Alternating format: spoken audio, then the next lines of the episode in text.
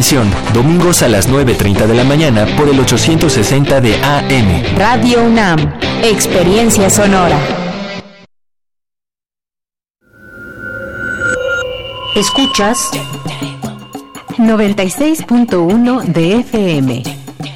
XEUN. Transmitiendo desde Adolfo Prieto 133, Colonia del Valle, en la Ciudad de México. Radio UNAM. Experiencia sonora.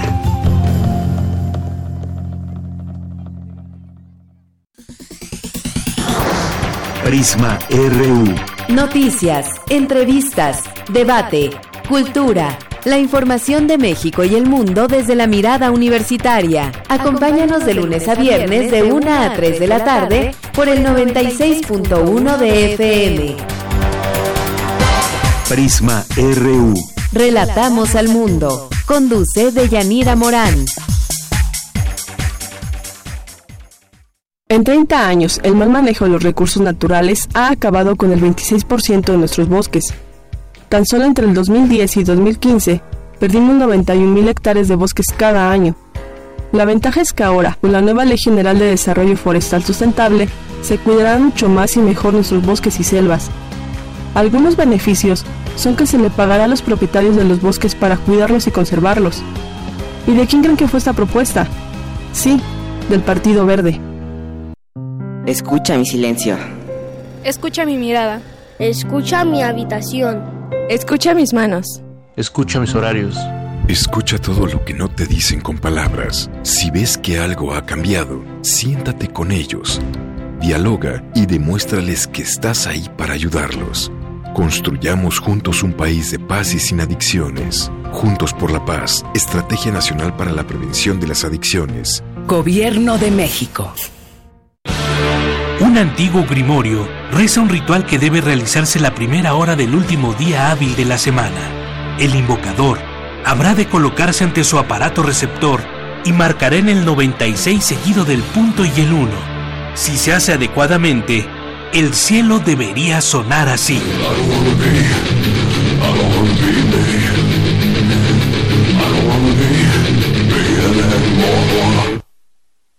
Carpe Noctem, el refugio sonoro para la cultura gótica. Vienes a las 0 horas por el 96.1 de FM. Radio UNAM, experiencia sonora. Creemos en un mundo donde se escucha toda la música, toda la música, donde el conocimiento esté abierto al mundo donde se ame de todas las formas. Ese mundo es posible y vamos a pelear por él. Resistencia modulada. De lunes a viernes, de las 20 a las 23 horas, por el 96.1 de FM, Radio UNAM. Experiencia sonora. Radio UNAM es un medio que promueve el diálogo, la diversidad y la libertad de expresión en un marco crítico y respetuoso. Los comentarios expresados a lo largo de su programación reflejan la opinión de quien los emite, mas no de la radiodifusora.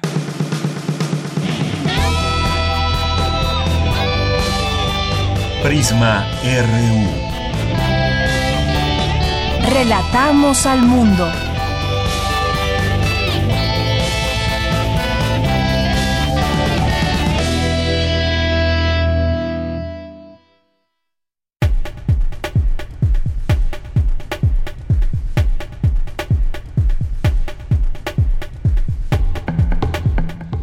Muy buenas tardes. Gracias por estar aquí con nosotros en esta señal, en esa frecuencia de Radio UNAM, el 96.1 y también estamos eh, transmitiendo en, el, en www.radio.unam.mx. Gracias por su preferencia. Les saludamos aquí todo el equipo. Yo soy Deyanira Morán y a nombre de todos ellos le damos la bienvenida y lo invitamos a que nos acompañe de aquí hasta las 3 de la tarde este informativo que se transmite de lunes a viernes de 1 a 3. Hoy Hoy vamos a platicar sobre la condonación de impuestos, muy ad hoc con esta nota, con esta información que salió y que revela eh, Fundar y que tiene que ver con la condonación de impuestos a empresarios, a grandes empresas, televisoras, artistas, eh, gente también muy conocida en el ámbito político. ¿Cómo es que se pueden condonar los impuestos? ¿Cuáles son las ganancias de estas personas que tienen y ascienden a millones sus impuestos? ¿Y a través de, de qué ley se puede condonar? ¿Se puede o no hacer? ¿Está dentro de la ley? ¿Y esto cómo afecta también a las arcas públicas? Vamos a hablar de este tema con la doctora Patricia Rodríguez López, doctora en investigación económica y también investigadora del Instituto de Investigaciones Económicas de la UNAM, a la adscripción de Economía Fiscal y Financiera. Vamos a hablar de ese tema, condonación de impuestos. Si tienen preguntas, no duden en enviárnoslas, tienen, tienen dudas o comentarios, háganlo a través del 55 36 43 69, a través de nuestras redes sociales en arroba PrismaRU, en Twitter y PrismaRU en Facebook. Ese va a ser uno de los temas que hoy vamos a platicar con ustedes.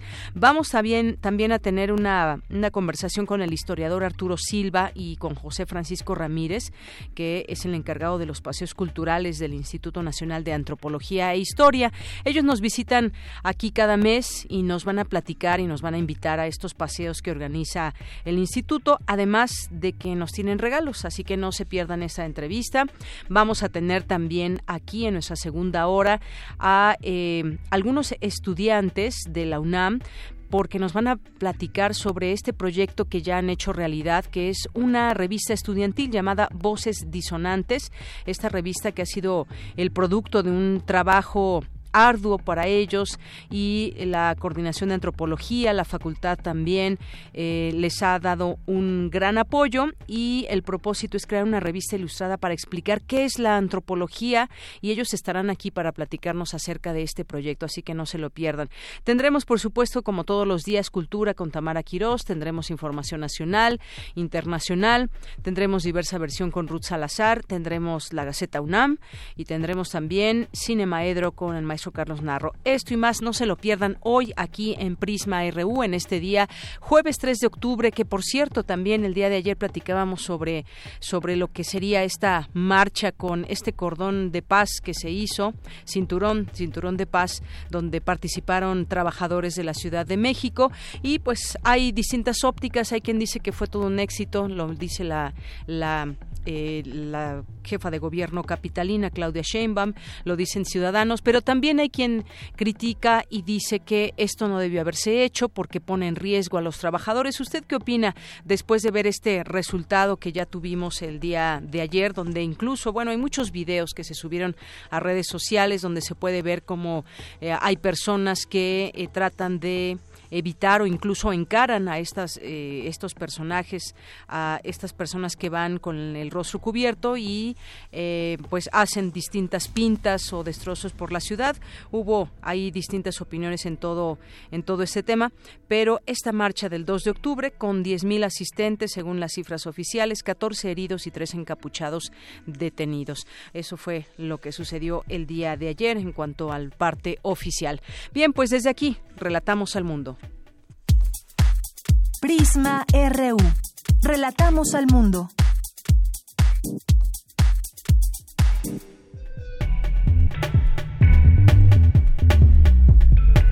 En resumen, este jueves 3 de octubre en los temas universitarios, el Palacio de Bellas Artes abrió sus puertas al público para el homenaje de cuerpo presente al historiador Miguel León Portilla. Mi compañera Cindy Pérez Ramírez y Virginia Sánchez nos tendrán todos los detalles más adelante. La Fonoteca Nacional encabeza el comienzo del Sistema Nacional de Fonotecas y Acervos Sonoros. Destaca material sonoro inédito de Miguel León Portilla y Dulce García nos tendrá la información. En los temas nacionales, el presidente Andrés Manuel López Obrador pidió al gobierno de Estados Unidos respetar la soberanía de México y no intervenir en asuntos energéticos. Esto después de que el Departamento de Estado estadounidense se haya pronunciado sobre el supuesto litigio entre Pemex y Talos Energy. En otro tema, el primer mandatario afirmó que los expresidentes sí sabían de las millonarias condonaciones fiscales que se hicieron durante sus gobiernos. Luego de reunirse con el coordinador de Morena en el Senado, Ricardo Monreal, el gobernador de Guanajuato, el panista Diego Sinué, reveló que hubo un acuerdo para dejar sin efecto la solicitud de desaparición de poderes en la entidad decíamos, mucho tema político entre estos reclamos que se hacían entre partidos políticos. En otro tema, el secretario de Educación, Esteban Moctezuma, comparece este jueves en la Cámara de Diputados como parte de la glosa del primer informe de gobierno. El indicador de confianza del consumidor avanzó en septiembre 1.03 puntos a 44.67 puntos, con lo que acumuló dos meses de alzas, reportó el INEGI. Y en los temas internacionales, hoy destacamos el presidente estadounidense Donald Trump pidió a China que investigue a la familia del ex vicepresidente y aspirante demócrata a la presidencia, Joe Biden, por sus negocios en ese país, en medio de la polémica generada por, sus por presiones similares a su homólogo de Ucrania. Hoy en la UNAM, ¿qué hacer y a dónde ir? La Facultad de Psicología de la UNAM te invita a la presentación del libro Santos Populares, la fe en tiempos de crisis, que contará con la presencia del autor José Gil Olmos. La cita es hoy a las 16 horas en el auditorio Dr. Luis Lara Tapia de la Facultad de Psicología en Ciudad Universitaria. Como parte del ciclo La autonomía universitaria, se llevará a cabo la conferencia 1929, año decisivo de la historia de México, con la ponencia del doctor Javier García Diego Dantán, académico e investigador mexicano. Asiste hoy a las 17 horas al auditorio de la unidad de posgrado de la UNAM, ubicada a espaldas del Museo Universum. Recuerda que hoy puedes disfrutar de una emisión más de Inventario 20.1 con Rosa Brizuela quien nos hablará de las nuevas salas de exhibición del Museo Universum, así como lo más reciente de cine, teatro y literatura de la UNAM. Sintoniza hoy la señal de TV UNAM por el canal 20.1 de televisión abierta en punto de las 20:30 horas.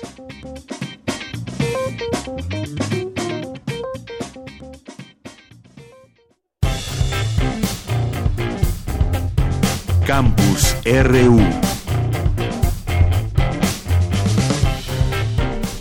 Una de la tarde con 11 minutos y en nuestro campus universitario, desde ayer veníamos platicando sobre todo el legado del maestro Miguel León Portilla. La Universidad Nacional Autónoma de México eh, realizará un homenaje al investigador emérito y doctor honoris causa de esta casa de estudios, como decíamos, y pues vamos a ir con mi compañera Virginia Sánchez, eh, porque se encuentra allá justamente este jueves el Palacio de Bellas Artes abrió sus puertas para rendirle homenaje de cuerpo presente al filósofo e historiador. ¿Qué tal, Vicky? Muy buenas tardes.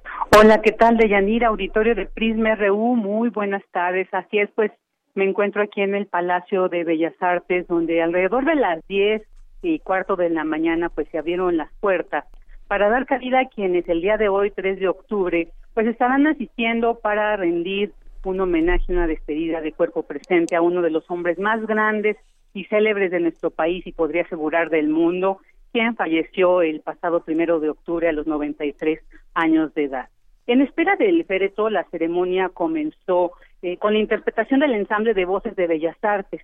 Posteriormente, para hacer homenaje también al más férreo defensor de las lenguas indígenas, cuatro jóvenes poetas dieron lectura de poemas eh, como fue Nadia López, Premio Nacional de Poesía 2018, también egresada de la UNAM, quien leyó un poema en mixteco, posteriormente Juventino Gutiérrez, quien leyó un poema en mije, después Alejandra Cruz, quien lo leyó en Totonaco, y Víctor Cata, que lo leyó en Zapoteco.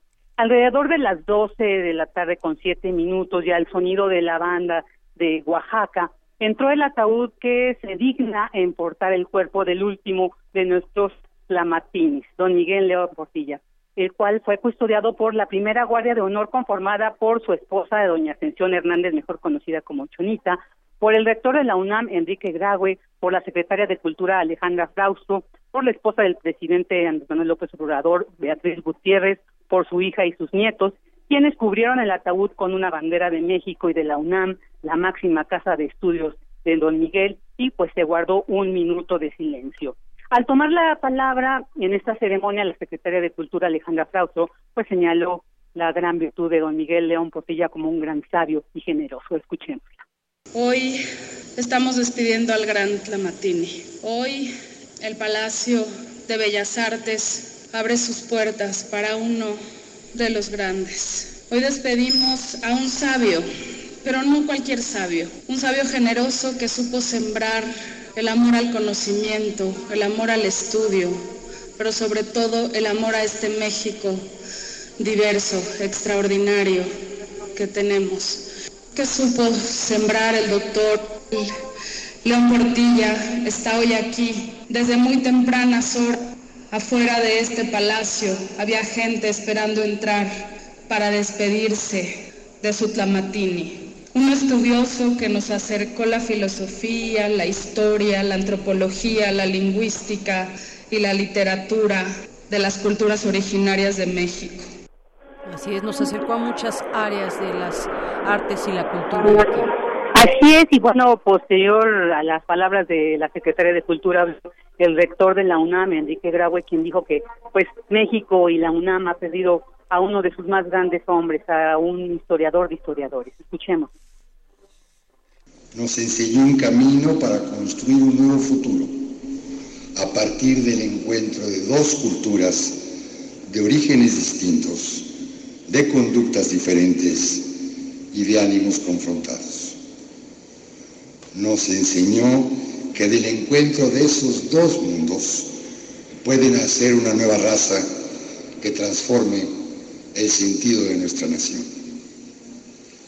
Fue, como todos ustedes saben, profesor de la Facultad de Filosofía y Letras de la Universidad Nacional Autónoma de México desde 1957 y sin duda uno de los investigadores más reconocidos de la UNAM, tanto en la nación como en el mundo. Bien, Vicky, te seguimos escuchando. Sí, claro. Bueno, después eh, habló también Beatriz Gutiérrez, la primera dama de nuestro país, quien, bueno, solamente dio un breve discurso deseando un descanso en paz para don Miguel León Portilla. También por parte de la familia, pues habló su yerno Gerardo Hierro, quien retomó un texto que sobre don Miguel León escribió su, quien dijo su gran amiga Clementina Díaz de Obando, y bueno, de quien extraemos lo siguiente. Debemos estar agradecidos a Miguel León Portilla por esta sabia y amorosa búsqueda, por esa recuperación de textos primordiales que vienen a ser como Biblia, ancestral de nuestros orígenes indianos, como ha aseverado Rosario Castellanos, a propósito de Ángel María Garibay y de León Portilla. La imagen de México es ahora otra, mucho más rica, plena de nuestra cultura patria. Hay que añadir que en virtud de la labor del humanista Miguel León Portilla, esa revelación se torna a la vez universal. Palabras verdaderas del mundo prehispánico son las que como un hacedor de cantos de México antiguo nos entrega León Portilla. Y más allá del relámpago fugitivo del tiempo y de la muerte, estas palabras no serían herencia y posesión nuestra si no fuera por el meritorio esfuerzo de ese descubrimiento y ese haberlas repensado ya en nuestra lengua española, obra de Miguel León Portilla. Pues así parte cómo se recuerda a Miguel León Portilla, Vicky. Así es, Deyaniri. Bueno, pues el día de hoy con una gran fotografía en plano central, con tres coronas de, de flores del Instituto Nacional de Bellas Artes, del Instituto Nacional de Antropología e Historia y de la Secretaría de Cultura Federal, pues que se encuentran en el descanso central de las escalinatas rojas, eh, pues donde diversas personas seguirán pasando para despedir a este gran hombre que, bueno, si bien se apagó su corazón, seguramente la luz de su sabiduría y bondad, pues nos seguirán iluminando por generaciones tras generaciones de llanta. Así es, Vicky. Pues muchas gracias por esta información, por esta cobertura que nos llena de emoción, sin duda, y que también alguna de estas, eh, como nos decías, esta fotografía que se ve al frente y también ahí se puede ver la bandera de México, la bandera de la universidad y también esto, este material que nos has enviado, que ya puede nuestro auditorio también verlo a través de nuestras redes sociales. Gracias por esta cobertura, Vicky. Buenas tardes. Muy buenas tardes. Bueno, pues esto es lo que sucedió dentro. En un momento más regresaremos porque también, como decían en las autoridades, ha habido gente que se ha dado cita aquí para poder entrar a este recinto y poder hacer eh, también eh, una guardia de honor al maestro Miguel León Portilla, que está ahí de cuerpo presente en Bellas Artes. Y vamos ahora con mi compañera Dulce García. La Fonoteca Nacional realiza el primer encuentro nacional de fonotecas y acervos sonoros. Destaca material inédito justamente de Miguel León Portilla. Dulce. Deyanira, muy buenas tardes a ti el auditorio de Prisma RU. La Fonoteca Nacional lleva a cabo el primer encuentro nacional de fonotecas y acervos sonoros. Inició hace unos momentos y continuará hasta el 5 de octubre. Esto con el objetivo de unir esfuerzos para salvaguardar la memoria sonora del país. Parte de esa memoria sonora es el material auditivo inédito que dejó el historiador Miguel León Portilla. Así lo informó Pavel Granados, director de la Fonoteca Nacional. Él habla de cultura, es uno de los pilares de la cultura, pero nunca se le fue la idea del sonido y de la musicalidad de las lenguas y de aquellos sonidos que nos debieron haber legado los antiguos y que más o menos él persiguió. Quiero decirles, quiero anunciarles que todo lo que tenemos de Miguel León Portilla ya está digitalizado y puesto al público para que pueda ser consultado. Son un poco más de 120 audios, de entre los cuales muchos de ellos León Portilla habla de su vida, habla de su trabajo, habla de las lenguas indígenas de su pasado, pero también del porvenir que nos espera preservando las lenguas indígenas. Eh, gracias a eso hemos hecho, podido hacer algunas producciones sonoras. Pusimos la voz de O'Gorman, de León Portilla, de Salvador Novo, hablando de Hernán Cortés. O sea que explorando eso sabremos mucho más también de nosotros, porque son acervos no muy conocidos los que tenemos aquí. El primer encuentro nacional de fonotecas y acervos sonoros logró convocar a más de 100 instituciones que realizan actividades relacionadas con acervos de radiodifusoras, fonotecas, bibliotecas y centros de documentación de diferentes estados de la República, donde desde luego destaca el acervo de Radio UNAM. Habla Marina Núñez, subsecretaria de Desarrollo Cultural. Preguntas que quizás se respondan en este primer encuentro tienen además la intención de que al final eh, podamos acordar la creación de un sistema nacional de fonotecas eh, este sistema que no pretende tener una figura formal por lo pronto jurídica o administrativa, cosa que como saben lleva un largo camino, lo que quiere es trabajar con la voluntad de los profesionales que custodian ese acervo sonoro. La Fonoteca Nacional ha considerado urgente y necesario conjuntar esfuerzos para salvaguardar los acervos sonoros que se encuentran dispersos a lo largo del territorio nacional. De Yanira Auditorio de Prisma RU, la conformación del Sistema Nacional de Fonotecas y Acervos Sonoros tiene la intención de ser una red de colaboración y apoyo, contribuir a la formación de personal especializado en los procesos de preservación del patrimonio documental sonoro y avanzar en la identificación e inventario de los acervos sonoros. Este es el reporte. Muy buenas tardes. Gracias, gracias Dulce. Bien, como, como decía, bien decía Pavel eh, Granados, director de la Fonoteca Nacional, acervos que pueden ser no muy conocidos, pero no por, no por ello menos importantes y que sirven ahí como un gran legado, como una gran referencia también de todos estos materiales a los que se hizo y que se hace alusión. Continuamos. Porque tu opinión es importante, síguenos en nuestras redes sociales, en Facebook como Prisma RU y en Twitter como arroba PrismaRU. Relatamos al mundo. Relatamos al mundo. Continuamos una de la tarde con 22 minutos. Decíamos sobre este, después de este tema y de esta, eh, este homenaje allá en Bellas Artes. Pues bueno, vamos ahora a otro, a otro tema. Como les decíamos también al inicio, esto de los, de los impuestos ha causado mucho ruido y ha causado también muchas eh, preguntas. ¿Cómo es que se pueden condonar impuestos eh, millonarios? ¿O cuál es ese proceso que se debe seguir ahora que surge esta información que dio a conocer en su momento fundar. Eh, que México dejó de recibir un total de eh, mil millones de pesos de contribuyentes beneficiados por las condonaciones de impuestos y cancelaciones de créditos fiscales en el sexenio de eh, Felipe Calderón y la mitad de Enrique Peña Nieto, mediante las cuales se les perdonaron adeudos fiscales, por decirlo de alguna manera, eh, de acuerdo con datos revelados por primera vez también por la autoridad fiscal este martes. Y todo ese trabajo que hizo Fundar, que fue también, hay que, hay que destacarlo, de muchos años, y hoy surgen nombres, hoy surgen nombres de empresas, de personas en lo particular, que han sido, les han sido perdonados estos impuestos. Hablemos del tema, ya está en la línea telefónica la doctora Patricia Rodríguez, doctora en investigación económica e investigadora del Instituto de Investigaciones Económicas y a la descripción de economía fiscal y financiera. Doctora, bienvenida, muy buenas tardes. Buenas tardes.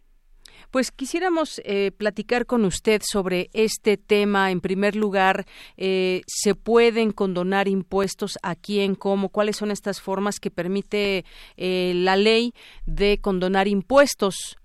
vamos empezando por ahí y luego hablamos, hablamos de grandes cantidades, qué cantidades o cómo o qué porcentajes de lo que gana, por ejemplo, una empresa se puede condonar o cómo es que deja de pagar años. Platíquenos un poco de este proceso. Bueno, eh, por principio, básicamente es la ley de ingresos la que permitía hacer este tipo de condonación de impuestos, de deuda, de eh, algunos adeudos que se tenían. Eh, el problema estaba en que cada que entraba un presidente o entra algún gobernador de algún estado, de alguna ciudad, puede generar eh, condonaciones de impuestos o de deuda en, eh, cuando hablamos de los presidentes a través de la ley de ingresos o de reformas en la propia constitución o en el código fiscal en los códigos fiscales cada año se podían hacer cambios en estos códigos para tratar de recuperar algo de la cartera vencida y se daba condonaciones específicas de algunos adeudos. Eh, esto lo que trajo y que sigue trayendo ¿eh? en, este en la Ciudad de México en este gobierno también se hizo es que se trataba de recuperar la cartera vencida eh, con adeudos anteriores dando condonaciones específicas pero se dan condonaciones tratando de recuperar algo de dinero y partir, digamos, eh, de una cuenta cero nuevamente el cobro de los impuestos. Así es.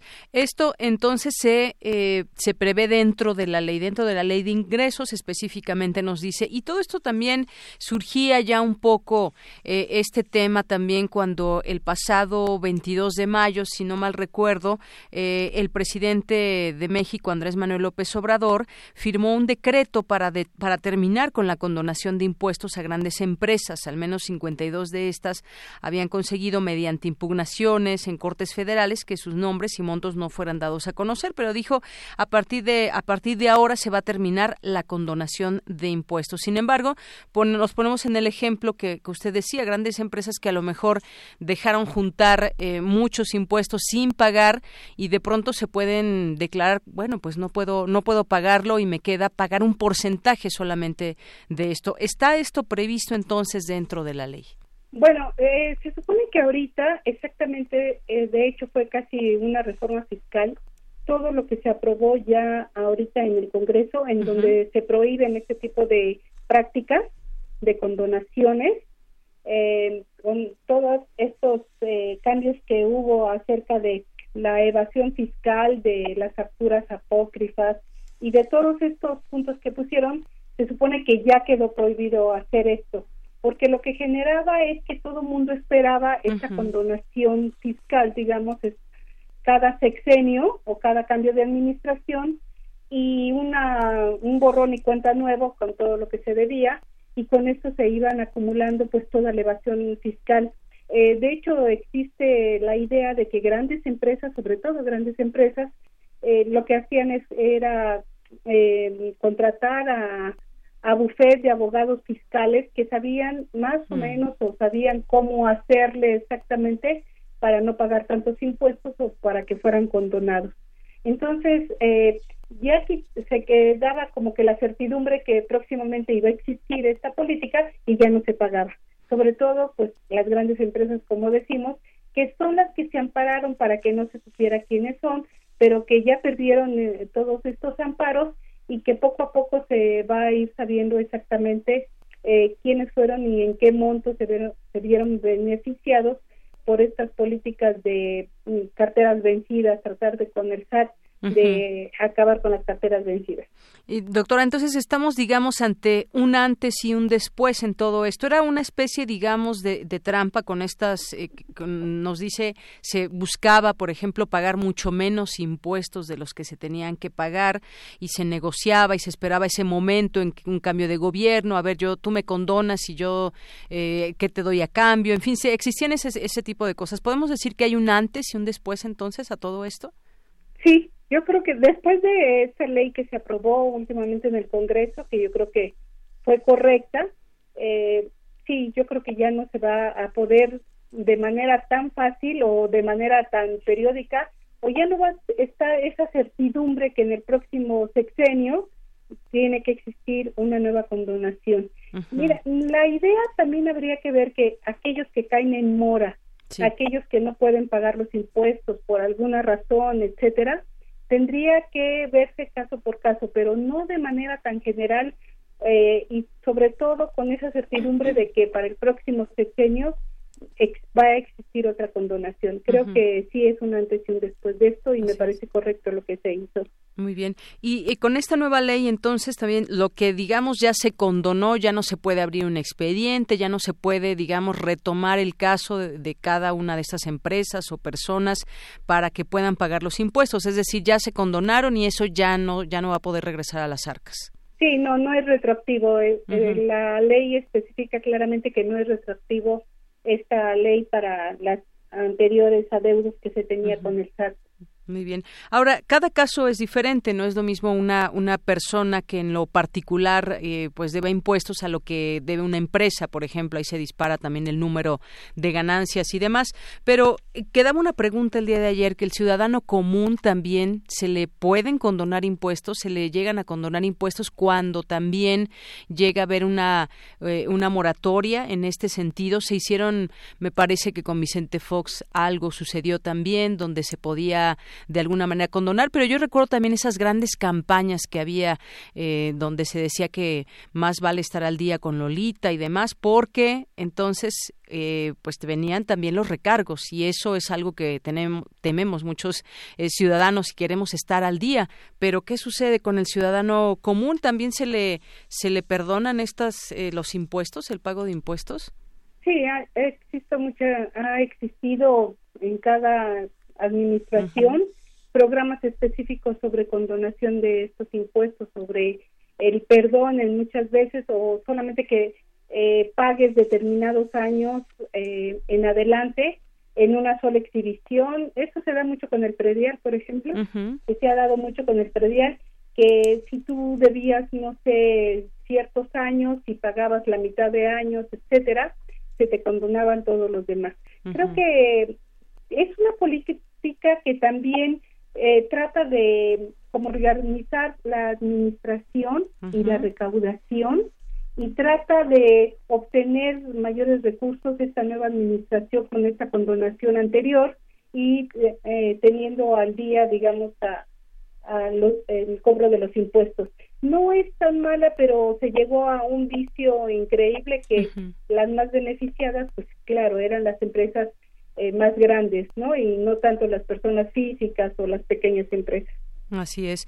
Y bueno, por ejemplo, ahorita que usted mencionaba el tema del, del predial y con este caso también que salió, salió a la luz de Diego Fernández de Ceballos que debe 900 millones de pesos en predial, ahí también, digamos, tendrá que pagar, se verá forzado por la autoridad a pagar los 900 millones o puede llegar también a una negociación. No, está, de hecho, él anunció una negociación porque 900 millones de pesos de predial y más bueno, para es que si nunca pagó, yo creo que es muchísimo, ¿no? Es muchísimo, pero pues nunca pagó, gozó de, digamos, de no... Claro, y es, estos son los que se esperan a este tipo de condonaciones o mm. negociaciones, ¿no? Habría que ver eh, para un Estado que no ha podido cobrar 900 millones de pesos de predial, el que cobre la mitad o menos de la mitad a lo mejor es un buen negocio para el propio Estado, ¿no? Y que ya se ponga al día realmente esta persona. pero este pero tiene este problema de que todo mundo espera este tipo de programas o este tipo de negociaciones para pagar y no se mantiene al día. Yo creo que ahí ese es, es el problema. Eh, debería de ser caso por caso. Estas personas famosas, estas personas millonarias, estas grandes empresas que hagan esto es donde se debe de poner el énfasis de que a ellos no está permitido, no es lo mismo una un ciudadano común, claro. un ciudadano normal a este tipo de personajes, ¿no? Exactamente, si debe 900 millones de predial, ya me imagino pues todas las eh, todos los bienes inmobiliarios que tiene y de los que goza no así para mucha gente que con trabajos. ¿no? cómo no cómo no se los cobran claro. quitándoles estas propiedades. Cuánto tiempo debe tener bueno, pues en fin, muchísimas gracias, doctora, por platicar con nosotros aquí en Prisma RU de Radio UNAM. No, gracias por llamarme. Hasta luego, muy buenas Hasta tardes. Luego, que estén bien. La doctora Patricia Rodríguez, doctora en investigación económica, investigadora del Instituto de Investigaciones Económicas de la UNAM. Continuamos. Queremos escuchar tu voz. Nuestro teléfono en cabina es 55 36 43 39. Continuamos y nos enlazamos con mi compañera Cindy Pérez Ramírez, que se encuentra a las afueras del Palacio de el Palacio de Bellas Artes, eh, porque ahí se rinde homenaje al maestro Miguel León Portilla y personalidades de diversos ámbitos se han dado cita justamente ahí en Bellas Artes para despedirlo. ¿Qué tal, Cindy? Muy buenas tardes. Deyanira, muy buenas tardes. Como bien dice, seguimos aquí afuera del Palacio de Bellas Artes, en donde continúa el homenaje al investigador emérito de la UNAM, Miguel León Portilla. En punto de las 10 de la mañana, decenas de personas ingresaron al recinto a despedir al filósofo, historiador y último Tlamatini. Sin embargo, no fue hasta las 12 del día que sus exequias llegaron, eh, mientras que investigadores, académicos y personajes de la vida cultural se dieron cita en el Palacio para dar el último adiós. Escuchemos a la directora del Instituto Nacional de Bellas Artes, Lucina Jiménez. Que el pensamiento del doctor Miguel León Portilla es fundacional para la comprensión contemporánea de nuestro país. Y nos queda no solo leerlo, nos queda hacer lo que él hizo. Él se fue a vivir para poder fortalecer su comprensión de la lengua.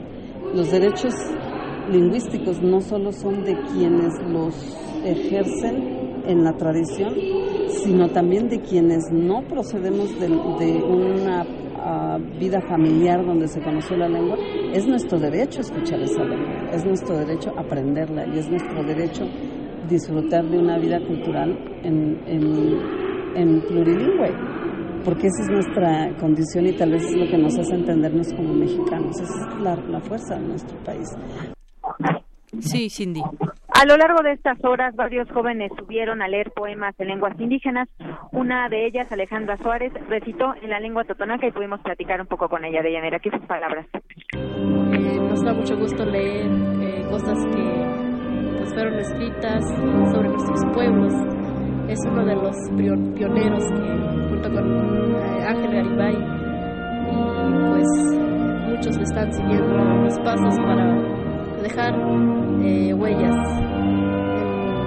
pues, en México. Deyanira, cabe señalar que diversos integrantes de la comunidad universitaria realizaron una guardia de honor a don Miguel León Portilla. Aquí las palabras del ex rector de la UNAM, José Sarucán, acerca del legado del experto en literatura y conocimiento en náhuatl. Por el enorme trabajo que hizo él en su interés académico de historia, de relato de grupos indígenas mexicanos y bueno, es, es uno de los grandes tesoros de la UNAM. Cindy. Sí, Cindy, te escuchamos. Tuvimos la oportunidad también de Yanira de conversar con Vicente Girarte, poeta y ensayista mexicano, que, que pues, exaltó la presencia eh, de la UNAM en este homenaje y dijo, pues bueno, que es eh, fue muy merecido y como lo hubiera querido Miguel Leo Portilla. Vamos a escucharlo. Es una despedida como lo hubiera querido él, ¿no? Una despedida que es un inicio, una, digo, se dice con, muy fácil, históricamente que nos queda su herencia, pero es una herencia que tenemos que recuperar y tenemos que hacer nuestra todos los días, hacerla orgullosa. Yo creo que él, de la misma manera en que eh, llenó de orgullo a nuestra universidad, pues tenemos que recuperar esa herencia.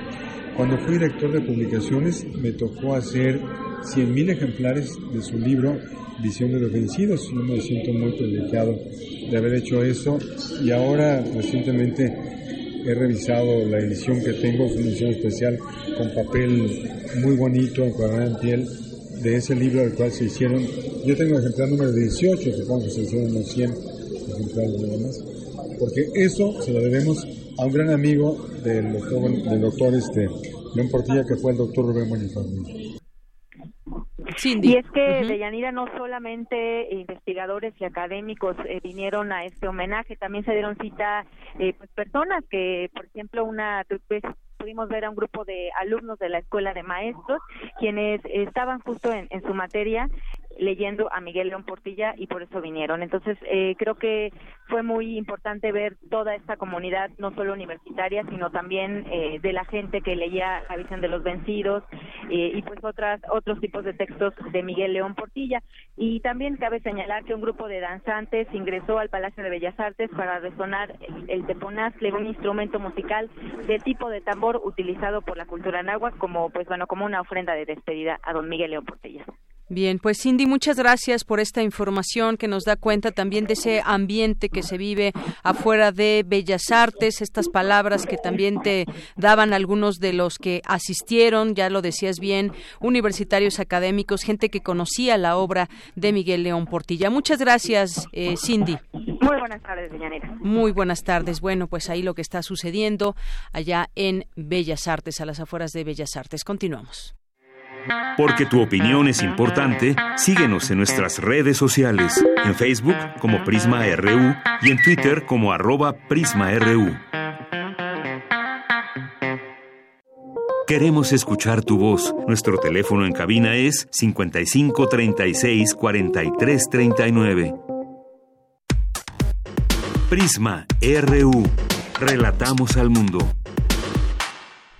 Bien, continuamos, continuamos y como les habíamos dicho al inicio del informativo, pues ya está con nosotros el historiador Arturo Silva, que pues cada mes estarán por aquí desde el Instituto Nacional de Antropología e Historia porque nos van a estar invitando a los paseos culturales y evidentemente hay muchos paseos que podemos hacer culturales en la Ciudad de México o a las afueras de la Ciudad de México y bueno, pues ya en algún momento tuvimos oportunidad de platicar con él y nos visita de nueva cuenta. ¿Qué tal Arturo? ¿Cómo estás? Bien, bien, muchas gracias por la invitación. Pues qué bueno que estás por aquí y me gustaría que nos platiques para este mes, para los próximos días, qué hay en los en los eh, paseos eh, culturales que se pueden hacer aquí en la Ciudad de México. Bueno, este mes tenemos un recorrido nuevo que la verdad está súper interesante como parte de las festividades por el instituto que cumple 80 años este año. Eh, se decidió hacer un recorrido a la Fototeca Nacional de México que se encuentra en Pachuca Hidalgo. Este recorrido está, la verdad está genial, está súper padre. Lo que vamos a hacer es visitar eh, todo el archivo, pero además de esto y el Museo de, la Fotografía, lo que vamos a hacer es pasar a ver los procesos de restauración que se llevan dentro de este, de, este lugar para que vean cómo eh, el proceso de conservación, eh, de análisis, los textiles, cómo se, cómo se repara una fotografía, que, cómo se rescata una imagen desde los revelados, los oscuros, todo esto, cómo, cómo es el proceso para que vean de mano de, de expertos que trabajan ahí y, vamos a hacer un recorrido por las instalaciones y también a estos procesos. Muy bien, y entonces este paseo que es, porque yo decía en la Ciudad de México, pero también a las afueras. En este caso va a ser en Pachuca Hidalgo, ahí en la Fototeca Nacional, todo este archivo que puede resultar muy interesante conocer justamente cómo se restauran todas esas imágenes que son parte también de, de la historia. Cuando la gente que nos esté escuchando y que quiera hacer un paseo de estos, quizás el fin de semana, hasta Pachuca Hidalgo, cómo se puede contactar, cómo, eh, cuánto tiempo dura, cómo se pueden organizar. Bueno, eh, paseos culturales eh, tiene tres tipos de paseos, los de ciudad, como los comentabas, los que hacemos de ida y regreso, que se llaman terrestres, y los de varios días que hacemos de pernocta. En este caso, eh, hacemos, va a ser terrestre, va a ser prácticamente son 12 horas fuera de la Ciudad de México. salimos desde aquí, salimos del Parque Hundido, de ahí eh, nuestro bus llega, abordan y vamos con un historiador que además de todo es fotógrafo. Y bueno, llegamos directamente a la fototeca, hacemos todo el recorrido con los restauradores y los encargados directamente de, de la fototeca, pasamos al museo y a partir de ahí, bueno, pues ya nos vamos a lo que es el centro de Pachuca, visitamos el reloj, comemos unos pastes nos abordamos de nuevo el autobús exacto, y llegamos a lo que es la Ciudad de México. Salimos a las a las 8 de la mañana del Parque Hundido y vamos regresando 7, 8 de la noche.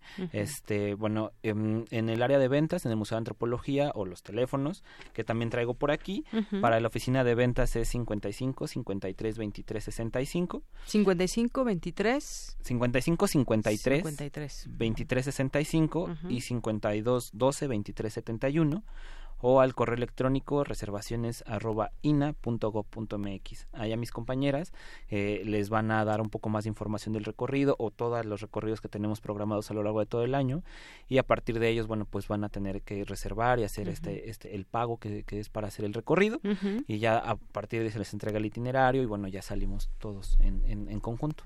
Todo eso por el gusto de saber, de conocer, pero ¿qué tipo de, de imágenes, de qué tipo de imágenes estamos hablando, Arturo? Bueno, el archivo contiene tiene más de 9000 piezas.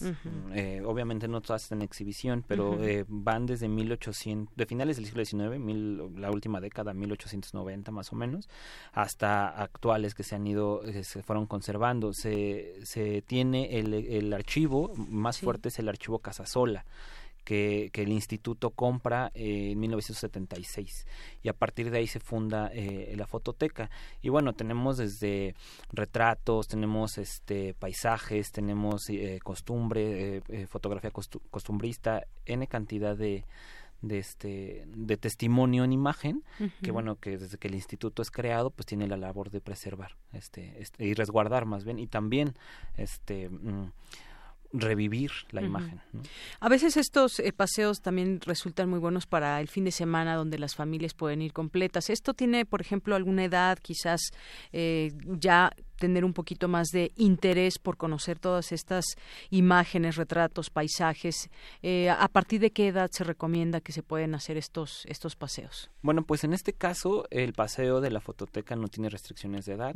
Eh, obviamente son bienvenidos los menores de edad. También queremos muchos niños ahí para que vayan y también conozcan la imagen. Incluso el Museo de Fotografía tiene una parte muy lúdica para ellos. Van en compañía de los padres y bueno, eh, hasta el momento no hay restricciones de edad para este para este recorrido, pero hay otros en los que sí eh, es un poco más em, el esfuerzo, un poco más complicado. Nevado de Toluca se me viene a la mente, ¿no? Que sí, tenemos que subir, bajar al cráter, hacer todo el recorrido y personas con impedimentos físicos, quizá tercera edad, aunque también tenemos público que nos acompaña de tercera edad que va y son los primeros en subir y los primeros en llegar y traen toda la pila. Entonces, más bien depende de las, de las condiciones en específico, tanto del recorrido, pero más de la persona que, cómo se siente. Exactamente. Bueno, hoy nos traes entonces este paseo terrestre a Pachuca Hidalgo y que se llevará a cabo hasta todo durante todo este mes o cuántos eh, cuántos paseos se van a hacer para conocer este archivo fotográfico. Bueno, eh, nada más se tiene un, paseo. Ah, eh, tenemos un paseo nada más, bueno, no, no se repiten, perdón, en el folleto, ¿no? Tenemos más de 130 recorridos a lo largo del año y ninguno se repite justo para que tengan esta diversidad. ¿Este qué fecha va a ser? Este es del 18, viernes 18 de octubre. Viernes 18, muy bien. Para que mm, nos puedan acompañar y puedan este conocer todo este proceso, ¿no? De restauración y todo esto. Pero sí, en fines de semana tenemos tanto en Ciudad de México como exactamente el mismo proceso, llegamos al Parque Hundido, también los terrestres, y de ahí salimos y de ahí regresamos, y solamente una vez al mes hacemos un paseo de varios días, dependiendo, eh, nos vamos, esta vez nos vamos a Puebla en octubre, en noviembre, en noviembre nos vamos a, la festividad de Chantolo para Día de Muertos, y nos vamos a Sierra de Órganos en Zacatecas para el puente de 20 de noviembre. Muy bien, pues ya nos irás platicando también de estos próximos paseos, pero tienen también un regalo para el auditorio. Sí, justo, es una cortesía para este recorrido de la fototeca, para que conozcan también todo esto. La verdad es que es un proceso bien lindo y la restauración es algo bien impactante, cómo se va recuperando la imagen. Y bueno, lo queríamos hacer a través de una pregunta. El archivo se compone con, por muchas, muchas, muchas colecciones. Y bueno, yo estaba pensando que nos digan eh, el nombre de, del fotógrafo eh, que llega en la época eh, extranjero que llega en la época de Porfirio Díaz y que hace vida aquí y tiene una hija famosísima este que su casa está en Coyoacán bueno su casa está en Coyoacán ya más pistas no ya más pistas no se pueden este, exactamente. y el archivo tiene tiene este tiene su colección, tiene todas las tiene todas las fotografías y también los negativos de este de este gran fotógrafo que le dio mucho mucho mucho al país. Muy bien, entonces la primera persona que conteste y que nos llame al 55 36 43 19, no, más bien me dicen aquí que a través de Twitter. Sí, va a ser a través de Twitter. A través de Twitter. Que, arroben, que arroben al instituto, que arroben aquí a Prisma, a Prisma RU, y también a Radio UNAM. Y el primero que conteste y lo arrobe, ya este con ese se lleva un pase doble. Un pase doble. Así que pueden invitar a alguien. Si alguien nos está escuchando y tiene la respuesta, no dude en escribirnos vía Twitter para que sea el primero y pues después invitar a alguien, a alguien que quieran y que se vayan a este paseo terrestre a Pachuca Hidalgo.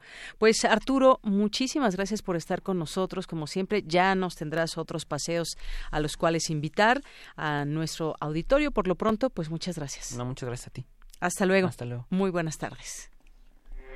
Porque tu opinión es importante, síguenos en nuestras redes sociales, en Facebook como Prisma RU y en Twitter como arroba PrismaRU.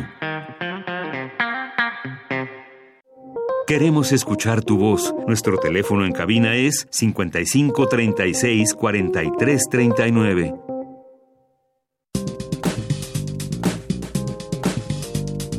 Cultura RU. Demasiado tiempo, demasiado tiempo. Amigos de Prisma RU, es un gusto saludarlos en este jueves 3 de octubre. Escuchamos Montuno demasiado del disco La Guapería y es que esta tarde hablaremos de la propuesta musical de Tony Sennett. Sennett es un cantante, compositor y actor, un croner originario de Málaga, España y está de gira en México presentando su nuevo material discográfico.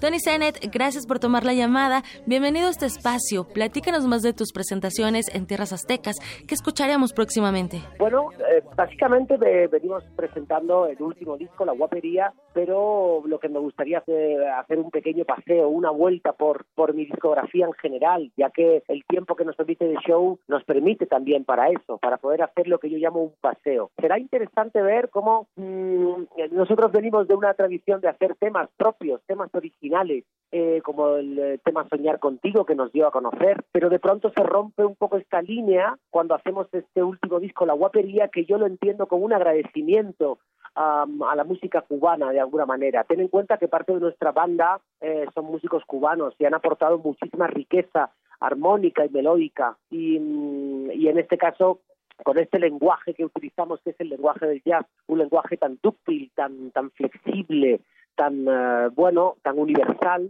nos permite abordar um, géneros de diferentes partes del mundo también y hacerlo un poco nuestro, ¿no? Eh, por eso dicen que somos un poco inclasificables.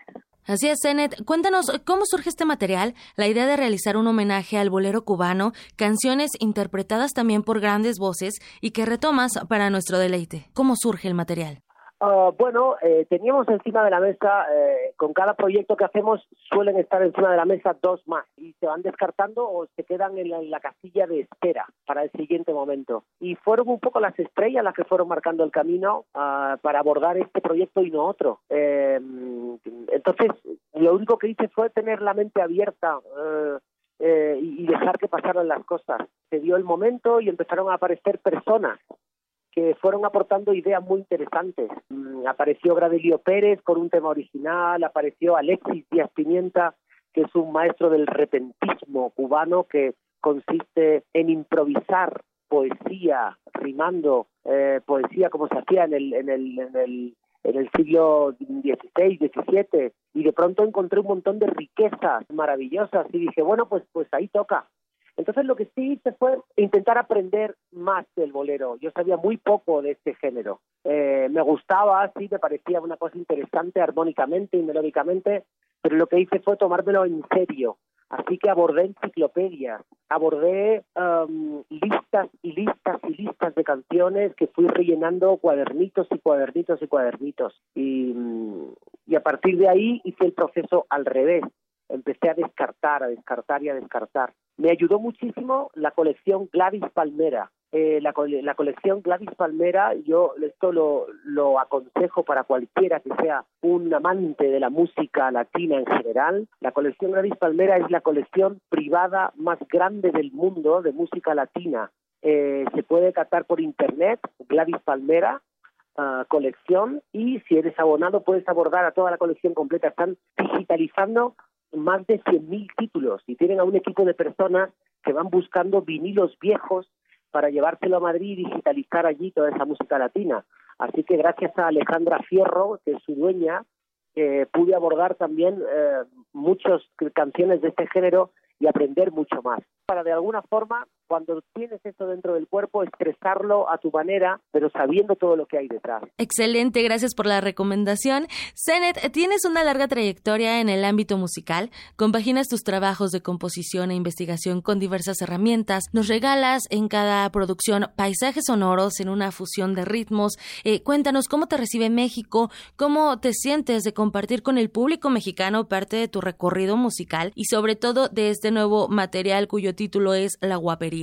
Bueno, fantástico, la verdad, me siento fantástico aquí. Eh, no es la primera vez, ya venimos a presentar hace eh, nosotros eh, cuando teníamos el, disco Los Mares de China, estuvimos aquí presentando, veníamos con otros grupos diferentes del, panorama de la música española y, ya entonces me di cuenta que, que tenía que volver porque había mucha gente que sin haber editado todavía discos aquí, ya tenían el disco en la mano y en primera fila levantaban el disco señalándolo como diciendo, fíjate, lo encontré.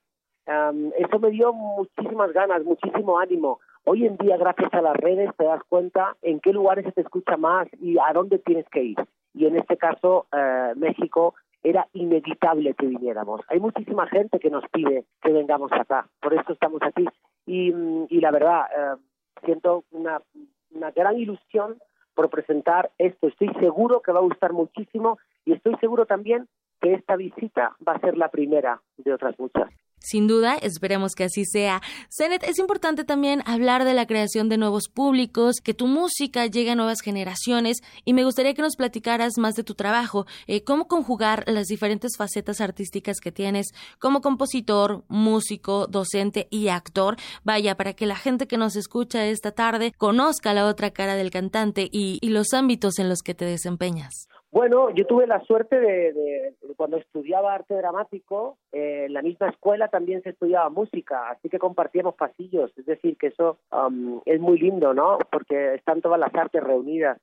Y, bueno, y a partir de ahí siempre fue paralelo, la música siempre fue paralela al arte dramático. Eh, lo que sí es verdad es que en un momento de mi carrera sí me di cuenta que podía ser mi jefe, haciendo los propios proyectos y buscando la financiación y, creando yo las propias ideas. Entonces, bueno, eso es diferente que estar pendiente de un teléfono, a ver si levantas el teléfono o no, si hay una llamada para trabajar, como es el caso de los actores. Eh, así que la música fue tirando y tirando y tirando de mí. Curiosamente, pasando el tiempo, al final uno acaba, mm, acaba volviendo a esas cosas. Ahora se va a estrenar en Netflix una serie el día 1 de noviembre, donde tengo un papel eh, de reparto interesante, que es un, es un músico que canta boleros precisamente y toca el piano en la Barcelona de los años 50 en el en el club de la mafia, por ejemplo, pues entonces imagínate, es un papel que me pega muchísimo, me parece que está pensado para mí. Y, y fíjate, eso al tiempo uno uno no sabe cuándo cuándo vas a, a volver Mira, ahí va, la cosa sigue paralela, ¿quién me lo iba a decir? Qué alegría, una oportunidad que se debe aprovechar. Oye, Zenet, ya hubo una presentación ayer en el Foro Viena, en Coyoacán. Habrá una segunda presentación en este mismo recinto de la Ciudad de México. ¿Qué otros lugares visitarás? Lo pregunto para que la gente que nos escucha a través de Internet sepa y pueda acudir a otros espacios en Foro Viena, luego estamos en Guadalajara y luego estamos en, en León, en Paruno, en el centro Paruno, para luego volver a DF y terminar, como decías, en el Foro Viena el día 6. Por lo tanto, día 4, día 5 en León, día 4 en Guadalajara, día 5 en León y día 6 en eh, Eje. Muy bien. Oye, Tony, además es importante comentar algo. Este año recibiste el premio Cuba Disco 2019 por tu disco La Guapería. Compártenos qué significa este galardón en tu carrera. Bueno, imagínate, eh, no eres cubano, ya sea un disco de música cubana y te dan un premio en Cuba, pues esto es una locura. Eh, nada, la verdad es que me siento muy honrado. Ni en mis mejores sueños pensaba que podía ser así.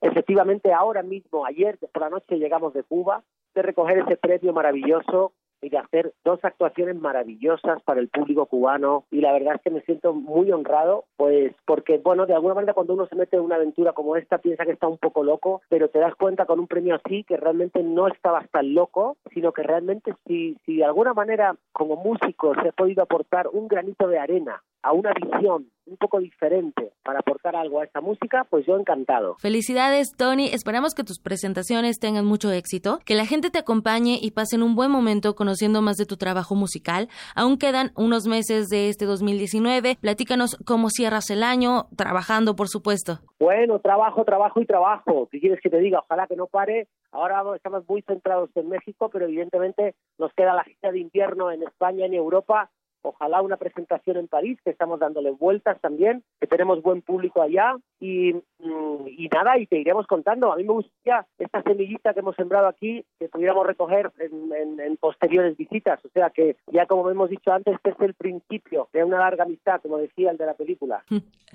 Tony, ya para finalizar, algo que quieras compartir al auditorio, los que te conocen y los que no te han escuchado, ¿qué les dirías a través de esta frecuencia? Bueno, que mm, para el que no nos conozca, desde luego que no lo dude, habrá un antes y un después. Y para el que nos conozca, que haga todo lo posible por traerse a sus amigos, porque sí que es verdad que va a ser una experiencia inolvidable. Vamos a pasarlo bomba. De eso no nos queda duda. Tony Sennett, muchas gracias por acompañarnos esta tarde. Que las presentaciones en nuestro país tengan un gran éxito. Muchísimas gracias, un verdadero placer.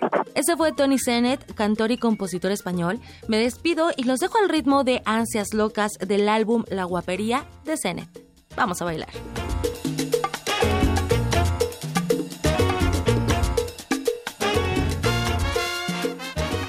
Gracias, gracias Tamara. Y bueno, pues ya tenemos el ganador que se va a ir hasta Pachuca Hidalgo el próximo, ¿cuándo dijimos? 18, ¿verdad? 18 de, de octubre, viernes 18 de octubre, de octubre, y se va a ir Marco Fernández, porque nos da el nombre correcto del fotógrafo, que es Guillermo Calo, y además, pues, arrobó aquí a Prisma y Alina, como lo dijo, como lo dijo el invitado. Y bueno, como le faltaba Radio UNAM, lo volvió a robar. Contestó antes F, pero no arrobó ni a Radio UNAM ni a Alina, así que pues F, ni modo. Pero puedes ir, por supuesto, este, a este viaje eh, sin la cortesía doble, pero pues esta es una invitación abierta a todos ustedes. Así que Marco Fernández, te escribimos por eh, mensaje directo para darte también todos los detalles para, para hacer válido esta cortesía doble e irte con un acompañante a Pachuca Hidalgo y conocer todo este acervo, por supuesto también una visita guiada ahí para conocer a, eh, la, la, Fototeca Nacional y todo este archivo del Museo de la Fotografía. Así que pues muchas felicidades, también contestó por aquí el Sarco Iquetecuani, entre otras personas, pero pues él fue el primero que contestó de manera correcta, arrobando, como nos dijo Arturo, Arturo Silva, a Lina, a Prisma y a Radio UNAM. Así que felicidades, Marco Fernández. Vamos a hacer un corte, regresamos a la segunda hora de Prisma RU. Tu opinión es muy importante. Escríbenos al correo electrónico prisma.radiounam@gmail.com.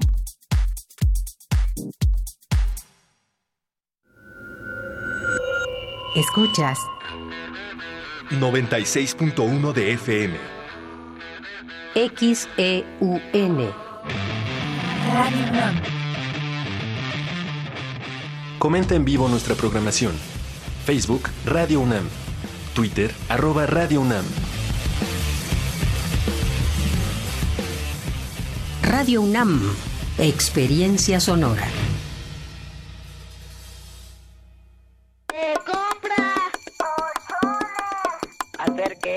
Y tamales. Chilangolandia es testigo del nacimiento de un carro de sonido. Una agrupación que pone a bailar hasta a los de meñique alzado, porque la cumbia destila los males y nos vuelve uno solo con el mundo. Intersecciones trae para ti al combo musical Los Caquis, la cumbia de otra galaxia viernes 4 de octubre a las 21 horas en la sala Julián Carrillo. Entrada libre. Sé parte de Intersecciones, donde la música converge. Radio UNAM. Experiencia sonora. Felicidades, ya son 20 años. En cada elección que hemos decidido, hemos avanzado. La verdad, en confianza, participamos cada vez más, porque estamos ciertos que nuestra elección se respeta y es en beneficio de todas y todos. Ya son 20 años eligiendo a quienes nos representan. Tribunal Electoral de la Ciudad de México. 20 años garantizando justicia en tu elección.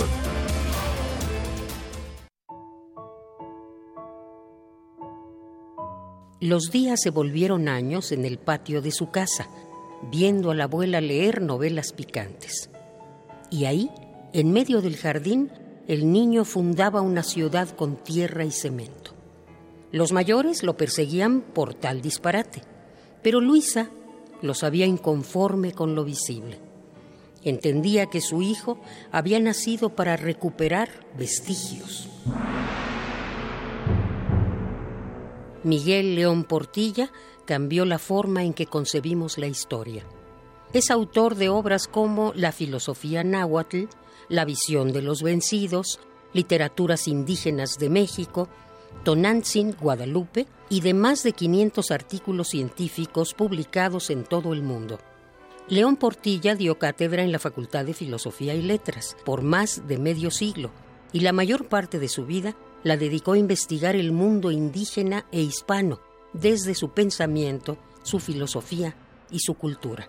Más de 30 doctorados honoris causa e incontables premios dan fe de que León Portilla abrió las puertas de la historia mexicana al mundo y que hoy día, a pesar de todos nuestros problemas, ahí vamos saliendo de ellos. Es un hecho que vamos saliendo de ellos y que empezamos a ser más respetados, yo creo, ciertamente, ¿no? Yo siempre digo, México es un país realmente importante, no es patriotismo, es la verdad. In Memoriam, Miguel León Portilla, 1926-2019. Radio UNAM, Experiencia Sonora. Queremos escuchar tu voz. Nuestro teléfono en cabina es 55 36 43 39. Mañana en la UNAM, ¿qué hacer y a dónde ir? La Facultad de Ingeniería de la UNAM te invita a la Expo Telecom 2020, donde podrás disfrutar de prototipos, concursos y experimentos de alumnos y egresados de esta entidad académica. Asiste mañana 4 de octubre de 11 a 17 horas a la planta baja del edificio X de la Facultad de Ingeniería en Ciudad Universitaria te recomendamos el primer encuentro universitario de protección civil de la UNAM, que tendrá conferencias magistrales con especialistas en la materia, como el ingeniero Óscar Cepeda Ramos, director general de Protección Civil Nacional, la maestra Miriam Ursúa Venegas, de la Secretaría de Gestión Integral de Riesgos de la Ciudad de México, y el doctor Sergio Puente y Aguilar, investigador del Centro de Estudios Demográficos del Colegio de México. Podrás presenciar además demostraciones de la Unidad Canina de Búsqueda y Rescate de la UNAM, así como como el uso y manejo de extintores a cargo de la unidad de bomberos de nuestra máxima casa de estudios. Asiste mañana 4 de octubre a partir de las 9 horas al auditorio de la Facultad de Medicina en Ciudad Universitaria. La entrada es libre.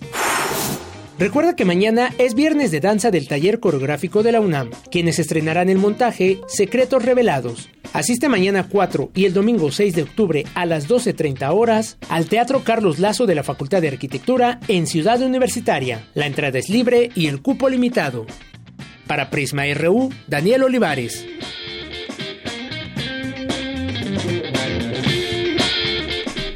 Dos de la tarde con siete minutos. Muchas gracias por continuar en sintonía del 96.1 de FM de Radio UNAM. Es el programa Prisma RU y nos da mucho gusto que nos sigan acompañando. Tenemos todavía esta hora con información donde tendremos la información internacional, la diversa versión de Ruth Salazar, Cinemaedro con el maestro Carlos Narro, Gaceta UNAM, entre otras cosas. Y esta visita que tendremos también de estudiantes de antropología que nos vienen a hablar de una de un proyecto de una revista Voces Disonantes que ya ellos mismos nos platicarán. Bueno, pues también queremos mandar como siempre muchos saludos a quienes están acompañándonos y eh, a través de redes sociales se expresan como más 52 Efren dice que cierto que ya no podría exigir que se paguen los impuestos condonados, pero los que deben predial como Fernández de Ceballos sí deben pagar. Si a partir de todo esto no hay una acción concreta del gobierno actual para evitar condonaciones, significará que todo fue uso político. Efectivamente, coincido con esta apreciación tuya, más 52 Efren. Si ya se destapó todo esto, pues lo que viene es justamente de aquí en adelante evitar estas condonaciones más a personajes como los que conocimos en la lista o el predial, por ejemplo, que es otro otro gran tema. También nos decía la doctora que hace un momento entrevistábamos eh, que bueno, pues eh, si no que se que se pueda pagar a través de alguno de los terrenos o fincas que tenga, por ejemplo, el, el, personaje mencionado Fernández de Ceballos, porque 900 millones de pesos, qué cómodo esperar a que a deber, deber, deber para que después me condonen y a ver cuánto a cuánto desciende mi deuda. Creo que eso eso es de tramposo si no se vale. Lo bueno que es abogado él, ¿verdad? En fin, y que está por la justicia. Eh, más 52, Efraín, muchas gracias. Ya me fui más allá de, del comentario propio que tú hacías aquí. María Eugenia Melo, también le mandamos muchos saludos a César Soto, a Abimael Hernández, a José Miguel Baladés, Hugo Lemus, Cámar, José Víctor Rodríguez, José Luis León, Pablo Montes, Francisco Javier, eh, Marco Fernández, gracias a todos ustedes. F nos dice, ah, pero lo escribió mal, escalo, no calo, la H eh, cambió de lugar aquí. Bueno, pues es una pequeña, una pequeña falta, F, pero puedes ir al paseo, de verdad, o en otro momento quizás te podamos invitar a algún otro lugar, al teatro, al cine, aquí ya ves que de vez en cuando tenemos regalos para nuestros radioescuchas. Pero gracias, Efe, por participar. Eh, también nos escribe por aquí Román Hernández García. Excelente tarde. Estas son imágenes que hablan por sí solas y son de oro.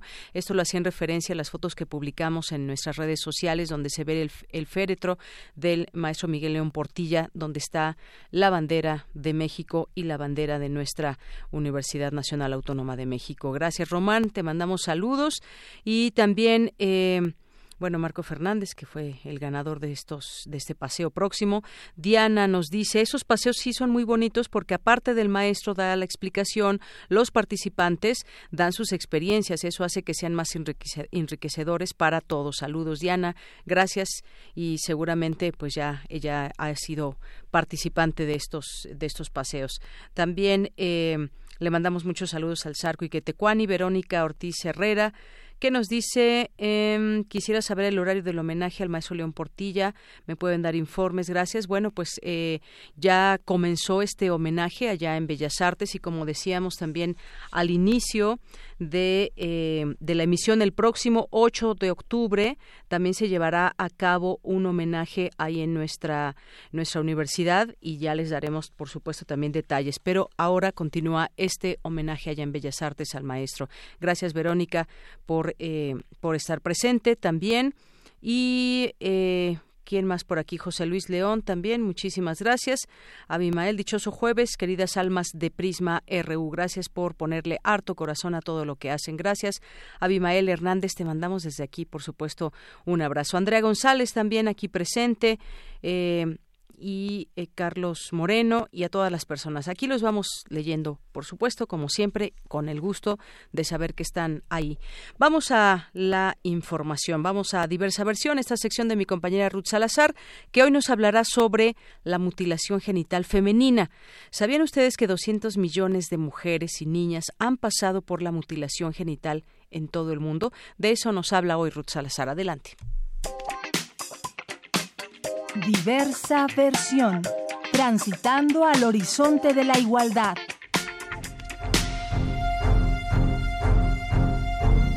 Sierra Leona fue el último país en abolir la mutilación genital femenina, una práctica que tiene sus raíces en la cultura tradicional africana. Según estimaciones de la UNICEF, en 28 países del continente africano, las mutilaciones genitales femeninas siguen siendo practicadas, en su mayoría de forma ilegal. Actualmente se estima que cada año al menos 2 millones de niñas la padecen, destacó Olayinka Ania Coso Tomás, doctora honoris causa por la UNAM 2015. La práctica de la mutilación genital femenina es endémica a 28 países africanos y entre las poblaciones inmigrantes en Europa y América. Afecta a más de 30 millones de mujeres cada año. Por lo menos 2 millones de niñas sufren la iniciación. Esto puede suceder a cualquier edad. Olayinka Cocho Tomás es médica, ginecóloga y activista de los derechos humanos y la justicia social. En su trabajo en los hospitales fue testigo del sufrimiento de las mujeres, sus infecciones y los daños psicológicos causados por la mutilación de sus genitales una práctica común en Nigeria, Sierra Leona y 26 países africanos más.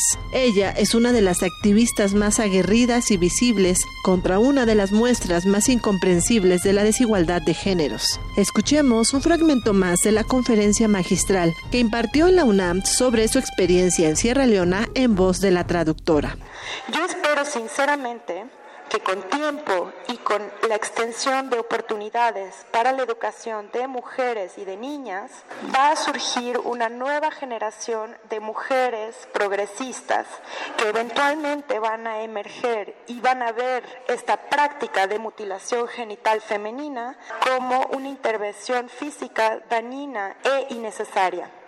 Y ellas van a insistir que la práctica no solo destruye partes de sus cuerpos, pero también causa tanta debilidad física y tanto daño psicológico que esta práctica no va a tener lugar en una sociedad progresiva. Los motivos por los que se practica la mutilación genital femenina o la ablación difieren de una región a otra, aunque siempre responden a una mezcla de factores socioculturales con raíces profundas en las familias o comunidades. Se considera a menudo parte necesaria de la crianza de la niña y una forma de prepararla para la vida adulta y el matrimonio. Actualmente cinco países en los que residen 16 millones de niñas, Chad, Liberia, Mali, Somalia y Sudán, no han criminalizado la ablación. Te conviertes en mujer y tienes tu primera relación cuando tienes un hijo y es un daño permanente para todo, toda la vida, ¿no? Porque psicológicamente vas a estar afectada, psicológicamente vas a sentir menos, psicológicamente te quita la confianza en ti, ¿no? Y caminas o avergonzada de lo que eres, de tus partes, incluso cuando tienes relaciones. Es como te sientes siempre mucho menos que otras mujeres, por lo tanto tiene unas consecuencias muy dañinas, de salud también, en el parto, en las mujeres embarazadas que están teniendo su primer bebé mutiladas, pues hay mucho riesgo. A mí me practicaron la mutilación genital femenina cuando tenía cinco años. En realidad las comunidades que practican la mutilación genital femenina practican desde que nace la niña hasta casi antes de tener un bebé, ¿no? Dependiendo de, la cultura, de qué zona viene, pues tienen una edad. En mi caso, por ejemplo, en mi comunidad, pues de 5 a 12 años es una edad perfecta.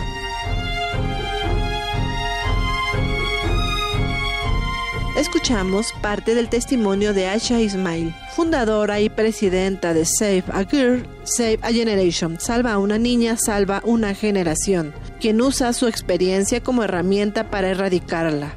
Si con mi voz una sola persona reacciona y decide pararlo en otro lado del mundo, yo he ganado.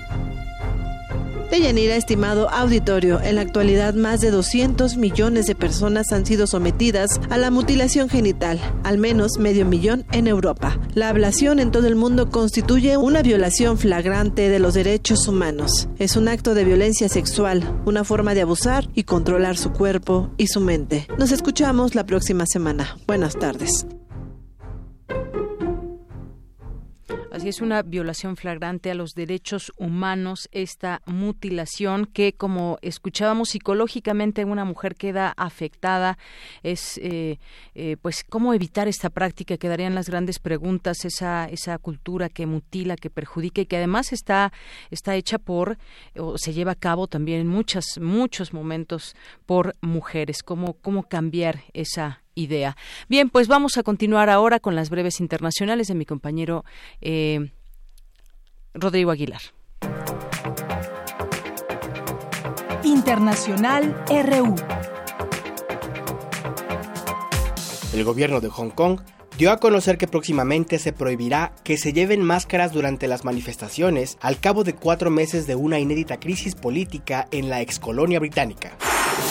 El presidente de Estados Unidos, Donald Trump, está perdiendo el control ante la cercanía de un posible juicio político. Ahora estalló contra un periodista de Reuters cuando este le cuestionó sobre su conversación con el mandatario de Ucrania. En tono furioso, declaró, esto es un engaño, deslegitimando a los medios de comunicación. He respondido todo. Es todo un engaño. ¿Y sabes quién está jugando con el engaño? Los medios de comunicación falsos que tenemos en este país. Y digo, en muchos casos, los medios corruptos, porque son corruptos gran parte de los medios de comunicación en este país. No solo son falsos, son corruptos. Y también hay personas muy buenas, excelentes periodistas, excelentes reporteros, pero en gran medida son corruptos. En tanto, la Unión Europea amenazó este jueves con responder a los aranceles millonarios que Estados Unidos prevé imponer a aviones europeos y a productos estrella como aceite, vino y queso, una decisión que recrudece la tensión comercial a ambos lados del Atlántico. Pedro Olaecha, presidente de la Comisión Permanente del Congreso de Perú, pidió al presidente Martín Vizcarra que convoque lo antes posible elecciones presidenciales y legislativas. Lo que nosotros tenemos hoy día es una crisis política y lo que estamos tratando de evitar es que se consume un golpe de Estado. Es que nuevamente las competencias de cada poder regresen a su nivel y para esto por eso hemos mencionado la importancia de la propuesta de la OEA, en el cual los dos poderes se eh, acerquen a una contienda competencial y sea el Tribunal Constitucional quien dirima exactamente qué está sucediendo y cuáles son las competencias de cada uno de los poderes. El presidente hondureño Juan Orlando Hernández calificó como 100% falsa, absurda y ridícula la afirmación hecha por un fiscal estadounidense de que él y su hermano recibieron sobornos de narcotraficantes a cambio de protección, uno de ellos el mexicano Joaquín El Chapo Guzmán. El primer ministro británico Boris Johnson le pedirá a la reina Isabel que suspenda o prorrogue las sesiones en el Parlamento desde el próximo martes 8 de octubre hasta el lunes 14, cuando lanzará su nueva agenda legislativa. De ser concedida, le daría poco tiempo a la oposición para realizar el Brexit sin acuerdo en la fecha prevista del 31 de octubre. Prisma RU. Relatamos al mundo. Queremos escuchar tu voz. Nuestro teléfono en cabina es 55 36 43 39. Continuamos, son las 2 de la tarde con 20 minutos. También les decíamos al iniciar el informativo que tendríamos aquí a cuatro estudiantes de antropología de la Facultad de Ciencias Políticas y Sociales de la UNAM, mi querida Facultad de Ciencias Políticas, y además forman parte de la primera generación de esta carrera de antropología, así que con más gusto eh, los invitamos y que estén aquí y nos platiquen de un proyecto que traen entre manos, que ya de hecho salió un número, pero antes que otra cosa, los presento aquí en cabina. Oscar Núñez, gracias por venir. Hola, Deyanira, muchas gracias. Buenos días. Bienvenido, que fue quien, quien me contactó. Débora, Débora eh, Faudoa bienvenida. Sí, gracias. gracias. Emanuel Chedid. Sí, muchísimas gracias. Y Naomi Murguía. Muchísimas gracias. Bienvenidos sean los cuatro. Pues vamos a empezar a platicar sobre este proyecto que ya, eh, que ya es una realidad, que está dirigido por ustedes, la primera generación de la Facultad de Ciencias Políticas eh, de Antropología. Y ustedes se organizaron, fundaron una revista académica titulada Voces Disonantes, con el interés de difundir las novedades de, eh, de esta ciencia en el país, que nos referimos a la antropología y están ustedes aquí para platicarnos hoy de este proyecto. Primero, pues cómo surgió, cómo surgió este este proyecto. Bueno, pues este primero, bueno, gracias por la por el espacio, también el equipo de producción. Eh, primero queremos comentar que este proyecto surgió en la primera práctica de campo. Estábamos en la carretera entre de la frontera de México, Chiapas y Guatemala y estábamos pensando qué hacer para para difundir nuestra disciplina, porque muchas veces desde que estamos en la prepa no sabemos realmente a qué hacer con las carreras, ¿no? No sabemos eh, a, qué, nos vamos a dedicar, o muchas veces a qué son. Y por ejemplo, la antropología es una ciencia que muchas veces tampoco sabemos bien cuando entramos qué es, ¿no? O sea, y ya después nos, nos, nos damos cuenta que es este el estudio del hombre a través de la cultura. Y entonces dijimos, bueno, ¿por qué no creamos una revista donde podamos difundir este las la pluralidad de voces, por eso la llamamos voces disonantes, la pluralidad de voces desde la lingüística, desde la arqueología, desde la antropología física, desde la antropología social, y por qué no es para la gente que está fuera de, de la disciplina, pero también para los estudiantes nuevos o los que quieren adentrarse a la disciplina, porque pues hay que recordar que México es un país que ha estado bastante influido por la antropología mexicana y bueno, el Estado-Nación se construyó prácticamente con la antropología mexicana, ¿no? Entonces, eh, nos comenzamos a reunir este, varios compañeros de la primera generación, empezamos a, hacer la, el primer esbozo escrito sobre cómo iba a ser la revista, qué queríamos hacer, qué queríamos decir, cómo nos íbamos a organizar. Entonces, este, éramos primero tres compañeros, unos se han subido, otros han bajado, pero realmente el proyecto pues ha sido de todos nosotros y trabajamos al, eh, principalmente en diferentes comisiones, ¿no? Que es la comisión de enlace, la comisión de edición y lectura y la comisión de diseño, que son las que han, bueno, formamos realmente este proyecto que nos tardó un año completo en salir. Claro, desde la planeación, de estar eh, pensando qué tipo de artículos que además le puedan interesar a la comunidad universitaria, no solamente a los estudiantes, también a los a los maestros, a los académicos que volteen a, a ver lo que ustedes están haciendo. Es la antropología un tema muy amplio. Por ejemplo, ¿cuáles son algunos de los temas que van a, a tratar específicamente en la revista? Bueno, en el primer número de la revista nos hemos enfocado más a exponer primero qué es la antropología, cómo se observa la antropología desde las diversas disciplinas y eso es lo que hemos intentado reflejar. En los siguientes números queremos eh, tomar en cuenta ciertas ideas detonantes. Sí. Eh, posteriormente te vamos a comentar un poco más de esta convocatoria, pero sí ese es el punto de la revista, que haya ideas detonantes que puedan hacer que la gente piense en muchas formas diferentes de cómo se puede hacer la antropología y de cómo la antropología puede ayudar a diferentes ciencias y a completar diferentes técnicas, ¿sabes? Eh, a complementarse, ¿no? A complementarse, exactamente. Nos hemos acercado mucho a diversos académicos de nuestra, de nuestra carrera para que nos apoyen mucho al Centro de Estudios Antropológicos y hemos recibido mucho apoyo de todas las autoridades para, para avanzar este proyecto, lo que ha sido bastante bastante grato para nosotros, la verdad. Claro, claro que sí. Y que y quiénes, por ejemplo, quiénes van a participar en esta en esta revista, a quienes invitan. Ya nos decías un poco se han acercado algunos profesores, pero quiénes están invitados a participar o cómo va a ser, eh, cómo van a enriquecer su, su proyecto. Bueno, pues depende de, de, qué sección estemos hablando, porque tenemos varias. A ver, Que son de, o sea, como publicaciones específicas, como fragmentos culturales, es para artículos de investigadores, artículos inéditos. Y pues esto nos parece muy importante para difundir las investigaciones académicas, tanto a la a la comunidad universitaria como también para queremos que llegue gente como que no está inmersa en la academia, ¿no? Y bueno, que cualquiera que no estudie antropología lo pueda leer y se pueda interesar. Exacto. Y hasta ahora solo tenemos estos artículos de antropología, pero planeamos que también tengan como otras áreas de las ciencias sociales. Y luego también tenemos la sección de Etnohorizontes, que es sobre artículos de licenciatura, tanto de nuestra carrera como de otras carreras y de otras universidades, como en, la, en el primer número tenemos un artículo de dos compañeros de la Universidad Autónoma Metropolitana. Y entonces, bueno, creemos que esta sección es súper importante para como leernos entre colegas y también para como aprender cuál es el proceso de escribir un artículo, perderle el miedo a escribir, eh, saber cómo el proceso de, de cómo enviar un artículo a una revista, cómo se selecciona, cómo se publica. Y esto nos va a ayudar en nuestra vida profesional tanto a nosotros como de la revista, como también para los que escriben, ¿no? Y tenemos otra sección que es de trabajo de campo, que se llama Me de comer esa tuna, que pues habla, bueno, está destinado como a trabajo de campo y puede ser textos tanto etnográficos como de experiencias de campo y pueden ser también reflexiones como de métodos de investigación, como técnicas, y esto lo pensábamos como para ayudar a los de nuevo ingreso de antropología y a nosotros también para poder leer vivencias de trabajo de campo, también consejos, observaciones, etcétera.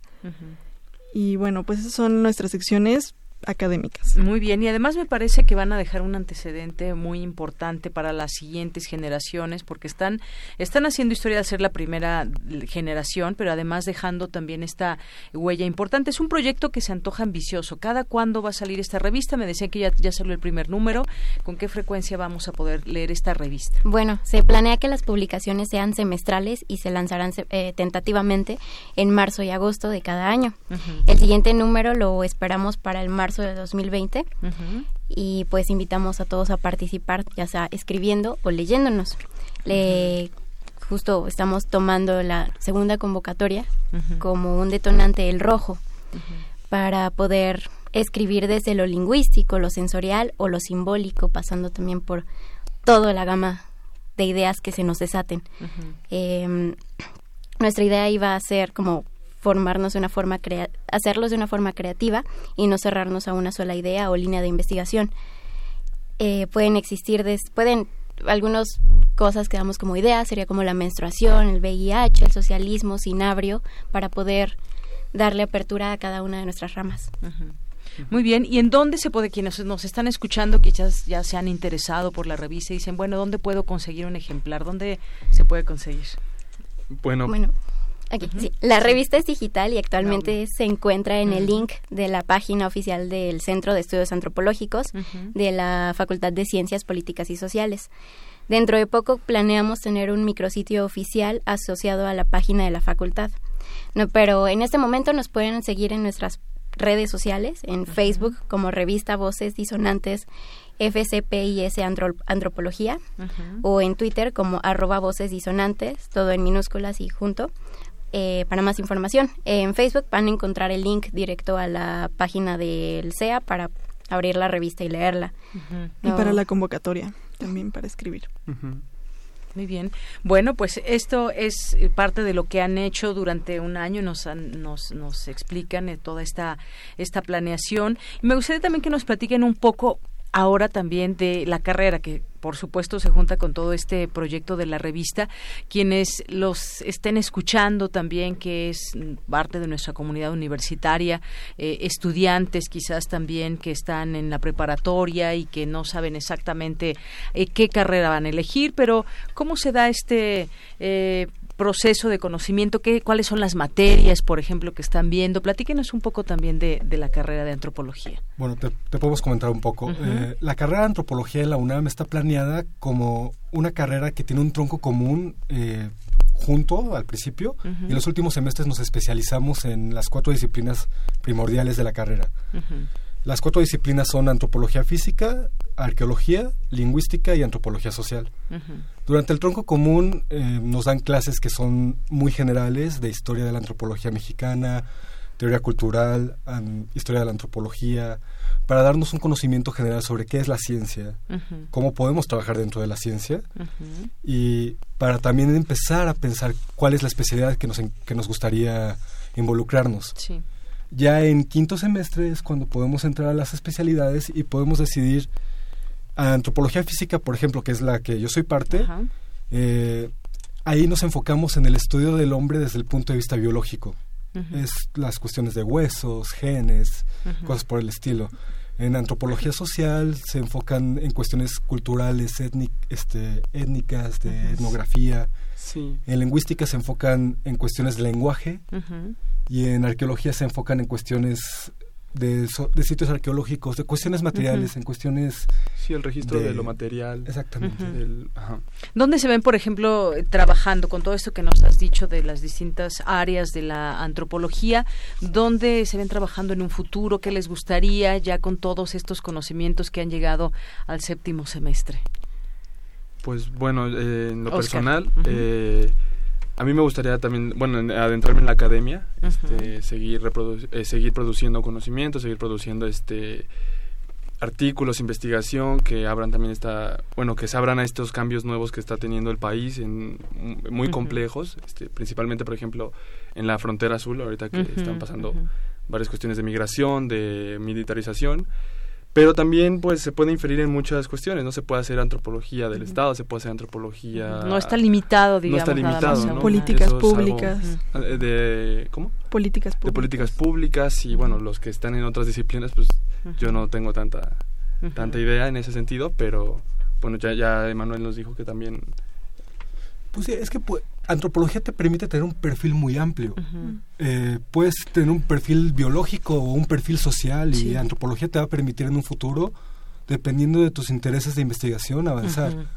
Yo personalmente me interesa más la academia, pero sé que también se puede trabajar en consultorías, se puede trabajar en gobiernos. En distintas instituciones exactamente, también. Exactamente, entonces el campo de trabajo es amplio, si sabes también cómo, cómo vender tu investigación, ¿no? Claro. Claro, que es mucho también de investigación, justamente de descubrir, de darle, darle ese nuevo eh, cariz a todo lo que ya, a ver, ya se sabe, ya hay una historia de todo esto, pero también redescubrir y darle distintos enfoques es lo que, lo que me parece que estoy entendiendo también de, de ustedes. Sí.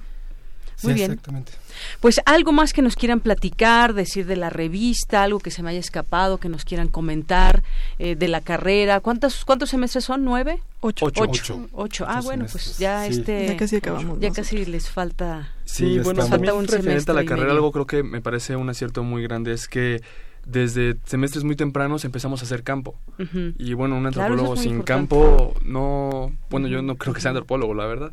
Entonces, este me parece muy muy bueno que desde que entramos la formación sea salir a campo, salir a campo. Y también por eso esa, la sección de me de comer esa tuna, porque muchas veces es qué se hace en campo, ¿no? O sea, llegamos y es qué hacemos, cómo estudiamos. Si vas a qué sitio y qué, qué, de ese sitio, qué vas a aportar, digamos, cómo vas a, todo lo que viste, todo lo que descubriste o lo que has estudiado, todo el bagaje, que se trae, cómo lo vas a plasmar, por ejemplo, en un artículo en la revista, Exactamente. Ese es todo justamente lo que, lo que hace también un antropólogo. Y aparte, hablando de la revista, también queremos comentar que eh, en el siguiente número esperamos ciertas réplicas de los artículos que ya están. Tenemos pensada una sección que se llama Pelea de gallos en Bali. Por un texto clásico de un antropólogo. Exactamente. y eh, en honor a él queremos que esa sección se convierta en una sección de réplica, para que haya un diálogo entre los académicos, entre los estudiantes, y que la revista en verdad se pueda convertir en algo que la comunidad aprecie y que la comunidad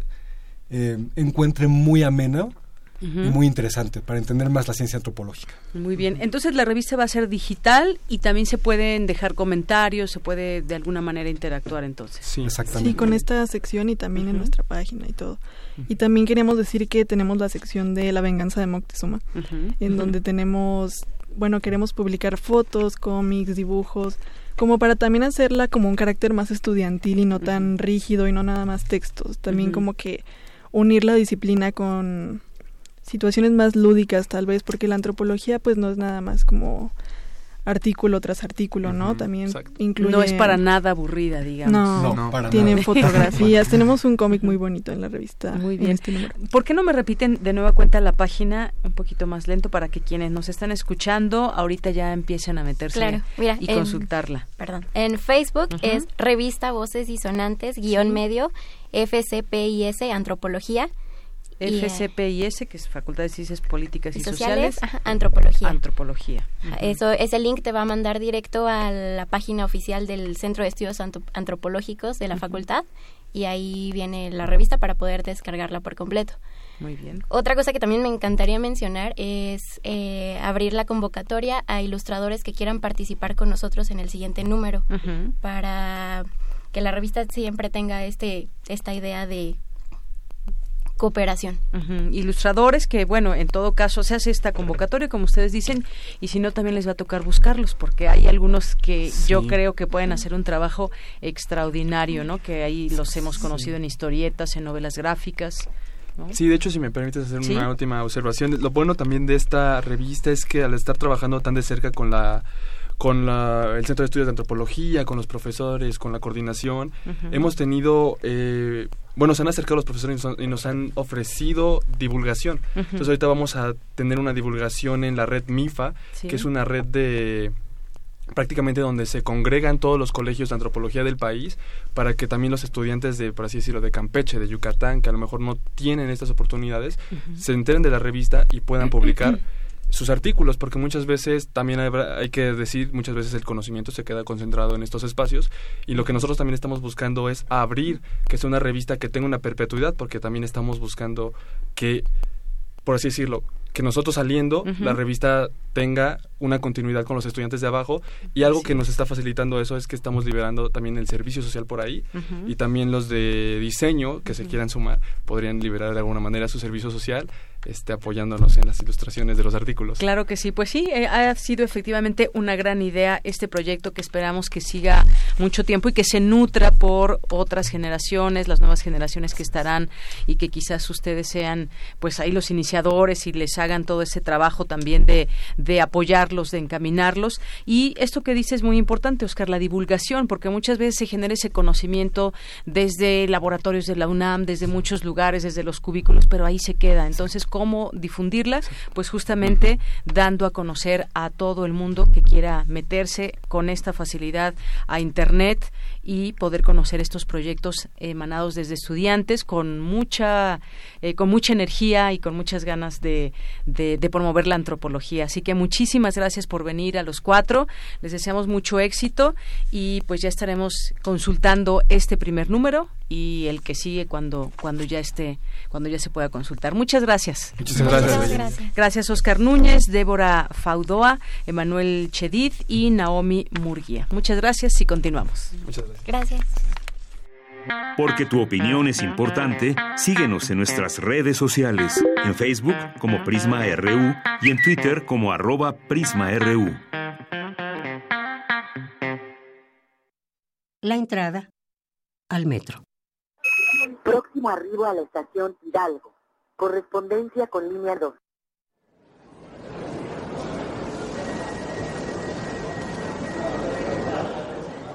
Aquí, abajo, adentro, somos viajeros siempre.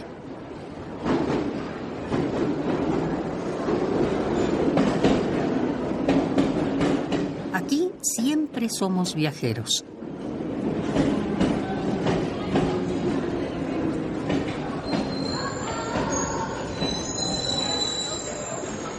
Cuando entro a la estación, me digo en un susurro casi inaudible hasta para mí, aquí voy. Camino, caminamos, llego al andén, llegamos y me detengo ahí. Nos detenemos. Si voy en grupo, me río, comento, me empujan, nos gritamos, todos jugamos.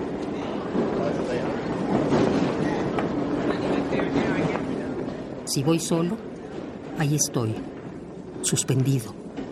Soy unos puntos suspensivos en el andén.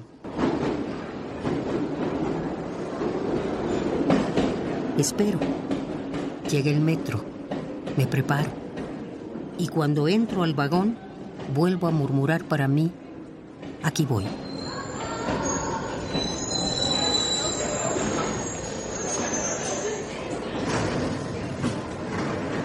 Me lo digo a diario, aquí voy. Me lo digo siempre, aquí voy. Y a pesar de que me lo digo diario, parece que me lo dijera diario por primera vez.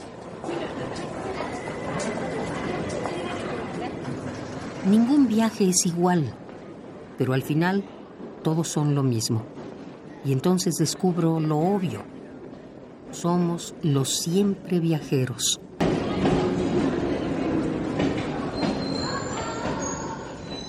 Somos los siempre viajeros. Tenemos caras.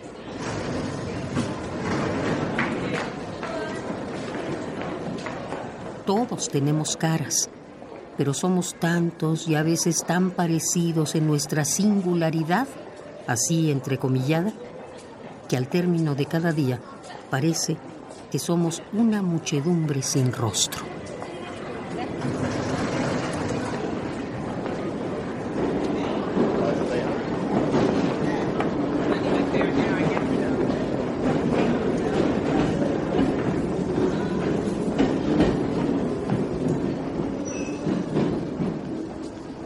La entrada al metro. Porque tu opinión es importante, síguenos en nuestras redes sociales, en Facebook como Prisma RU y en Twitter como arroba PrismaRU.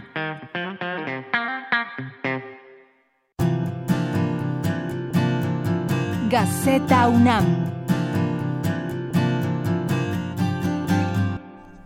Bien, y por supuesto nuestra Gaceta UNAM que dirige Hugo Huitrón, pues trae hoy en su portada Inconmensurable. Se apagó la voz de los sin voz, una fotografía donde se puede ver al maestro Miguel León Portilla. Y pues bueno, por supuesto un artículo donde habla del académico más galardonado de México, un universitario insigne, enorme legado de maestro de generaciones que dio voz a los sin voz. Es una inmensa pérdida porque le dio voz a nuestra raza. Si en algún momento el lema de la Universidad por mi raza hablará al espíritu, está bien representado, es por Miguel León Portilla. Son palabras de nuestro rector Enrique Graue. Bueno, pues este, por supuesto, este artículo que le recomendamos. En comunidad egresada de Acatlán gana distinción Leopoldo Sea. Blanca Pamela Ramírez obtuvo el premio internacional que a partir de esta edición lleva el nombre del filósofo mexicano. También en Academia hoy de destaca la Gaceta UNAM captan desprendimiento de gigantesco iceberg. Sucedió en uno de los mayores bancos de hielo de la Antártica. Eh, científicos calculan que es similar en tamaño a la isla de Malta. Aquí viene este artículo muy interesante. Mide 1.580 kilómetros cuadrados. En otro artículo, el vuelo de Levy, útil para prevenir extinciones, ayuda para equilibrar ecosistemas. Se trata de un patrón estadístico que describe el movimiento de animales, maximiza la abundancia de poblaciones en sitios frágiles. Un ejemplo de mil pasos de un vuelo de Levy en dos dimensiones. El origen del movimiento está en un punto. Es eh, algo que también se destaca este tema aquí en Gaceta. En peligro la Fundación Legitimadora del Derecho, una conferencia de Vincenzo Ferrari, recién eh, otorgado el honoris causa, doctorado honoris causa por la UNAM. La equidad económica, base para cumplir derechos fundamentales, es un foro de análisis de prerrogativas. 50 millones de pobres hay en México y 10 millones de ellos están en extrema pobreza. ¿Qué nos dicen todas estas cifras? ¿Cómo se discute también desde nuestra universidad todo esto? Eh, les recomendamos también este artículo, un foro de análisis de justicia, de la justicia electoral, insatisfacción con la democracia, entregan el premio Héctor Fixa Impulso Mundial en favor de los animales, en Cultura, Vértice, Arte de Vanguardia, nunca visto antes, ópera, teatro, música y danza sin fronteras, la Universidad Campo Natural de Experimentación, dice Jorge Volpi. Resguarda la UNAM, única serie radial del 68, la Fonoteca Alejandro Gómez Arias preserva 17 cintas de carrete del programa El Movimiento Estudiantil, informa esto con eh, pues todo este tema del 2 de octubre. Un suplemento del CCH que también hoy se encuentra entre las páginas de Gaceta UNAM, es lo que podemos encontrar el día de hoy. Y bueno, pues antes de, antes de que nos vayamos ya a Cinemaedro, porque por aquí ya anda el maestro Carlos Narro, pues le quiero agradecer mucho a mi compañero eh, Moisés González, porque ya prácticamente se nos va de sus prácticas universitarias y que nos ha estado acompañando en las redes sociales durante todo este tiempo. Muchas gracias, Moisés González, alias el Mollejas aquí le conocemos en en el Departamento de Información de Radio UNAM, con todo cariño, por supuesto. Gracias, Moisés, y que, pues, que bueno, el, el sitio que venga y el vuelo hacia donde vaya sea por supuesto, muy, muy bueno para ti. Qué bueno que me está escuchando Moisés, ¿eh? Es lo bueno que me está escuchando Moisés y todo el mensaje que le di. Pero bueno, muchas gracias, gracias por todo este tiempo. Eh, Moisés González, continuamos. Relatamos al mundo. Relatamos al mundo. Porque tu opinión es importante, síguenos en nuestras redes sociales, en Facebook como Prisma RU y en Twitter como arroba PrismaRU.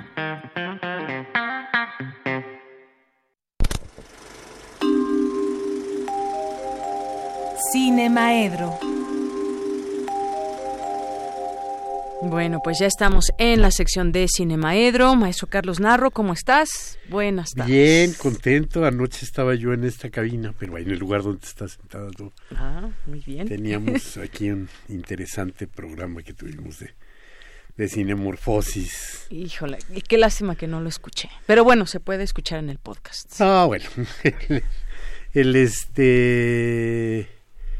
El asunto es que como todos los años después del primero de octubre, llega el 2 de octubre. Y luego el 3 después de la marcha. y en el 2 de octubre, como casi todos los años, este, por ahí recuerdo algún año, pero ni, ni siquiera me puedo acordar cuál fue, en el que no hubo manifestación el 2 de octubre. Pero en general, todos los años hay una manifestación que conmemora los trágicos acontecimientos de la masacre perpetrada en la plaza de Tlatelolco. Y como se va poniendo de costumbre también, ahora en las manifestaciones aparecen grupos porriles, aunque digan que son revolucionarios y anarquistas, para mí es completamente claro que siguen siendo grupos que si antes los manejaba la Secretaría de Gobernación, ahora no sabemos exactamente quién los maneja, pero sí sabemos que tienen eh, un manejo eh, gubernamental y que tienden a golpear a los movimientos y en este tiempo específico tienden a generar una sensación de incertidumbre y quisieran que cundiera hacia la comunidad universitaria para enturbiar un proceso que ya se inició en el que la Junta de Gobierno tendrá que decidir quién es el rector por los próximos cuatro años. Yo de veras que este, confío en el que no logren eh, sus intenciones, no logren cumplir con lo que con lo que buscan y podamos seguir teniendo a la universidad en paz como lo hemos tenido y podamos tener un proceso eh, limpio y como va siendo cada vez más claro en este próximo eh, proceso, en este proceso que ya está en marcha. Por ejemplo, Radio Universidad va a abrir sus micrófonos para que los designados al, si al final para contender por la rectoría, por la Junta de Gobierno, eh, expresen sus planes y proyectos para la universidad a través de nuestros micrófonos. Exacto, porque ya, ya escuché por ahí que los empiezan a entrevistar, pero aquí vamos a respetar los tiempos. Hay que, respetar los tiempos, porque además se dan. no todos los que están mencionados ahora mismo quieren, pueden o van a estar. ¿no? Entonces es eh, también como de buscar noticia donde todavía no la hay. Exacto, hay un proceso, que, que debe de seguirse. Después del 26 de octubre ya sabremos quienes están en esa última etapa del, del proceso y esos van a estar entrevistados aquí. El caso es que el 2 de octubre y en general el movimiento estudiantil del 68 ha sido motivo de, de muchas cosas, muchos libros, canciones, este películas, y películas documentales. y películas, películas eh, de ficción y películas documentales. Salud. Ese momento en que nos viene el estornudo en plena. Soy alérgico a las despedidas y ahora con este muchacho. ¿Con mollejas? Sí, que se, que se va, pues vengo yo estornudando ahí por, por su culpa, además. pero bueno. Moisés, muy bien. Este, no es este micrófono el lugar para criticarlo. Ya lo, ya lo alabaron mucho y bueno, pues nos quedamos, nos quedamos con esa parte muy. El, este, el asunto es que sí, el 68 ha dado lugar a muchas películas. Unas buenas, otras malas, algunas memorables. Y yo quiero recordar algunas cuantas. Seguramente la película más importante de todas es y seguirá siendo por un buen tiempo El Grito. El Grito, un documental en el que participó toda la comunidad del CUEC, de la Escuela de, este, de cine de la universidad. Fue casi que su presentación en, en sociedad, porque representaba además el primer largometraje universitario. Y este, nos presentaba un testimonio, un documento de toda una generación, porque cuando revisa uno los créditos y revisa uno quiénes hicieron la película, se trata verdaderamente de una película colectiva, de una película en la que desde el recién ingresado a la escuela este si pudo agarró la cámara o agarró su grabadora o lo que sea y aportó algunos de los materiales que finalmente terminaron en la película que por una decisión de la asamblea de la de la escuela eh, fue dirigida en el montaje por Leobardo López Areche, un personaje singular de la escuela del que alguna vez hemos hablado y, y probablemente volveremos a hablar algunas veces más. Este, para mí esa sigue siendo la gran película del, del movimiento del 68, sin restarle méritos a otra gran película de ficción de un egresado del CUEC, de Jorge Pons, que es Rojo Amanecer. Una película también independiente y también prodigiosa en la manera en la que eh, logra en el espacio cerrado de un departamento de la este de la plaza de Tlatelolco, darnos toda la atmósfera de lo que estaba ocurriendo y, Así es, y pasaba por allá. Y sufrir y todo lo que estaba sucediendo nos hace pues gran película. nos hace llorar esta película. Pero hay algunas otras, pues ¿no? eh, un documento importantísimo me parece el, los varios documentos de del documentalista Oscar Menéndez que culminaron en la película México 68 eh, en homenaje a José Revueltas en el que se reunían eh, algunos eh, cortometrajes entre los que destacaba eh, Aquí México 2 de octubre Aquí México.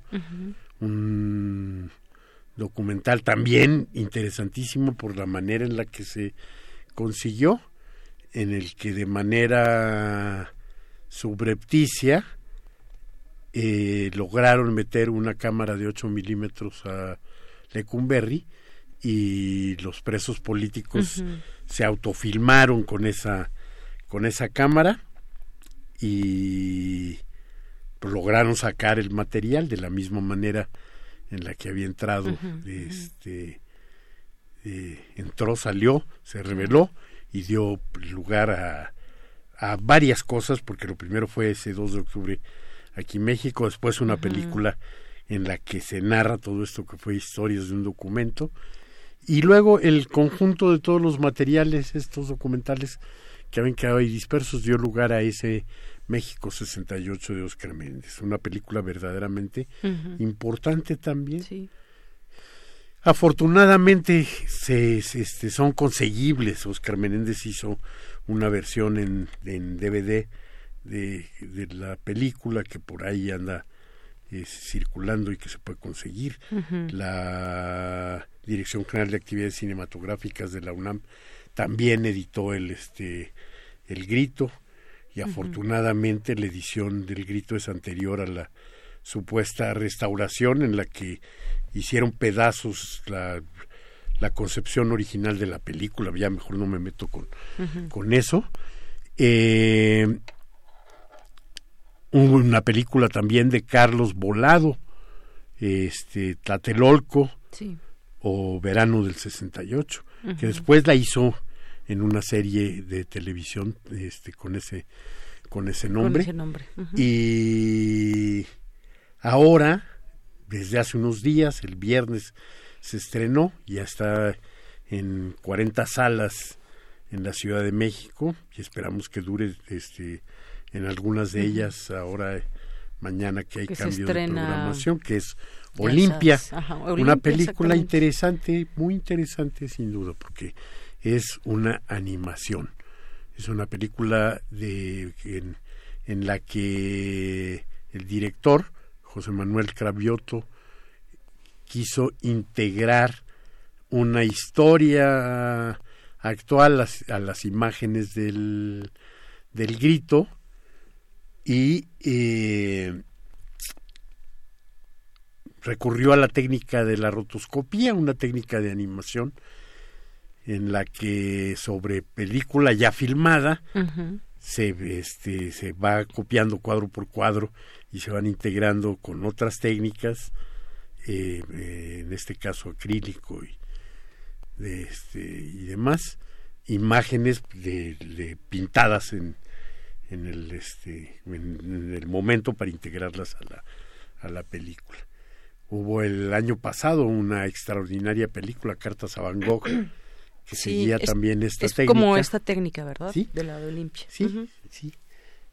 Es como esta técnica. La, la gran cosa de Olimpia es que eh, la rotoscopía la realizaron estudiantes de la Facultad de Artes y Mm. Diseño. Entonces, es por mucho una película eh, muy universitaria. este, Sí, una también. propuesta innovadora sobre bueno, el pues, 68. Es una, una película que este que está ahora mismo en este en cartelera y que recomendamos que vayan a verla ahora que todavía hay salas eh, por todas partes de la ciudad. Porque se va a estrenar una película el 4, que No. entonces va a ir a desbancar Vamos a otra vez a, cuántas películas a eso de las de que las, acaparan. de las Exacto. películas norteamericanas de, superhéroes que nos dejan de lado a todas las las este las demás películas. Bueno, apunten Olimpia para que vayan a verla al cine además. Y para los que no nos oyeron ayer en el Ujú.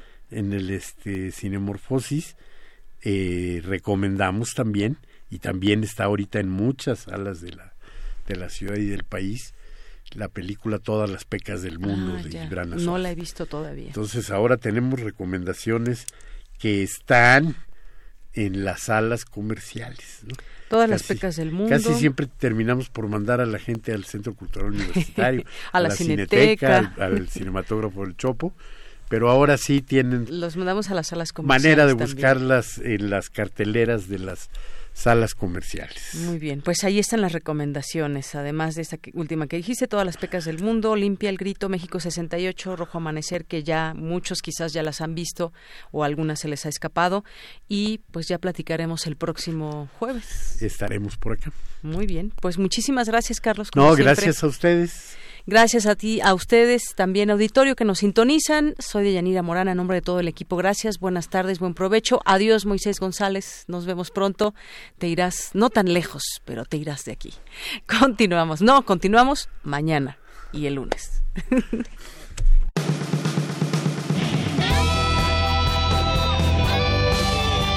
Prisma RU. Relatamos al mundo.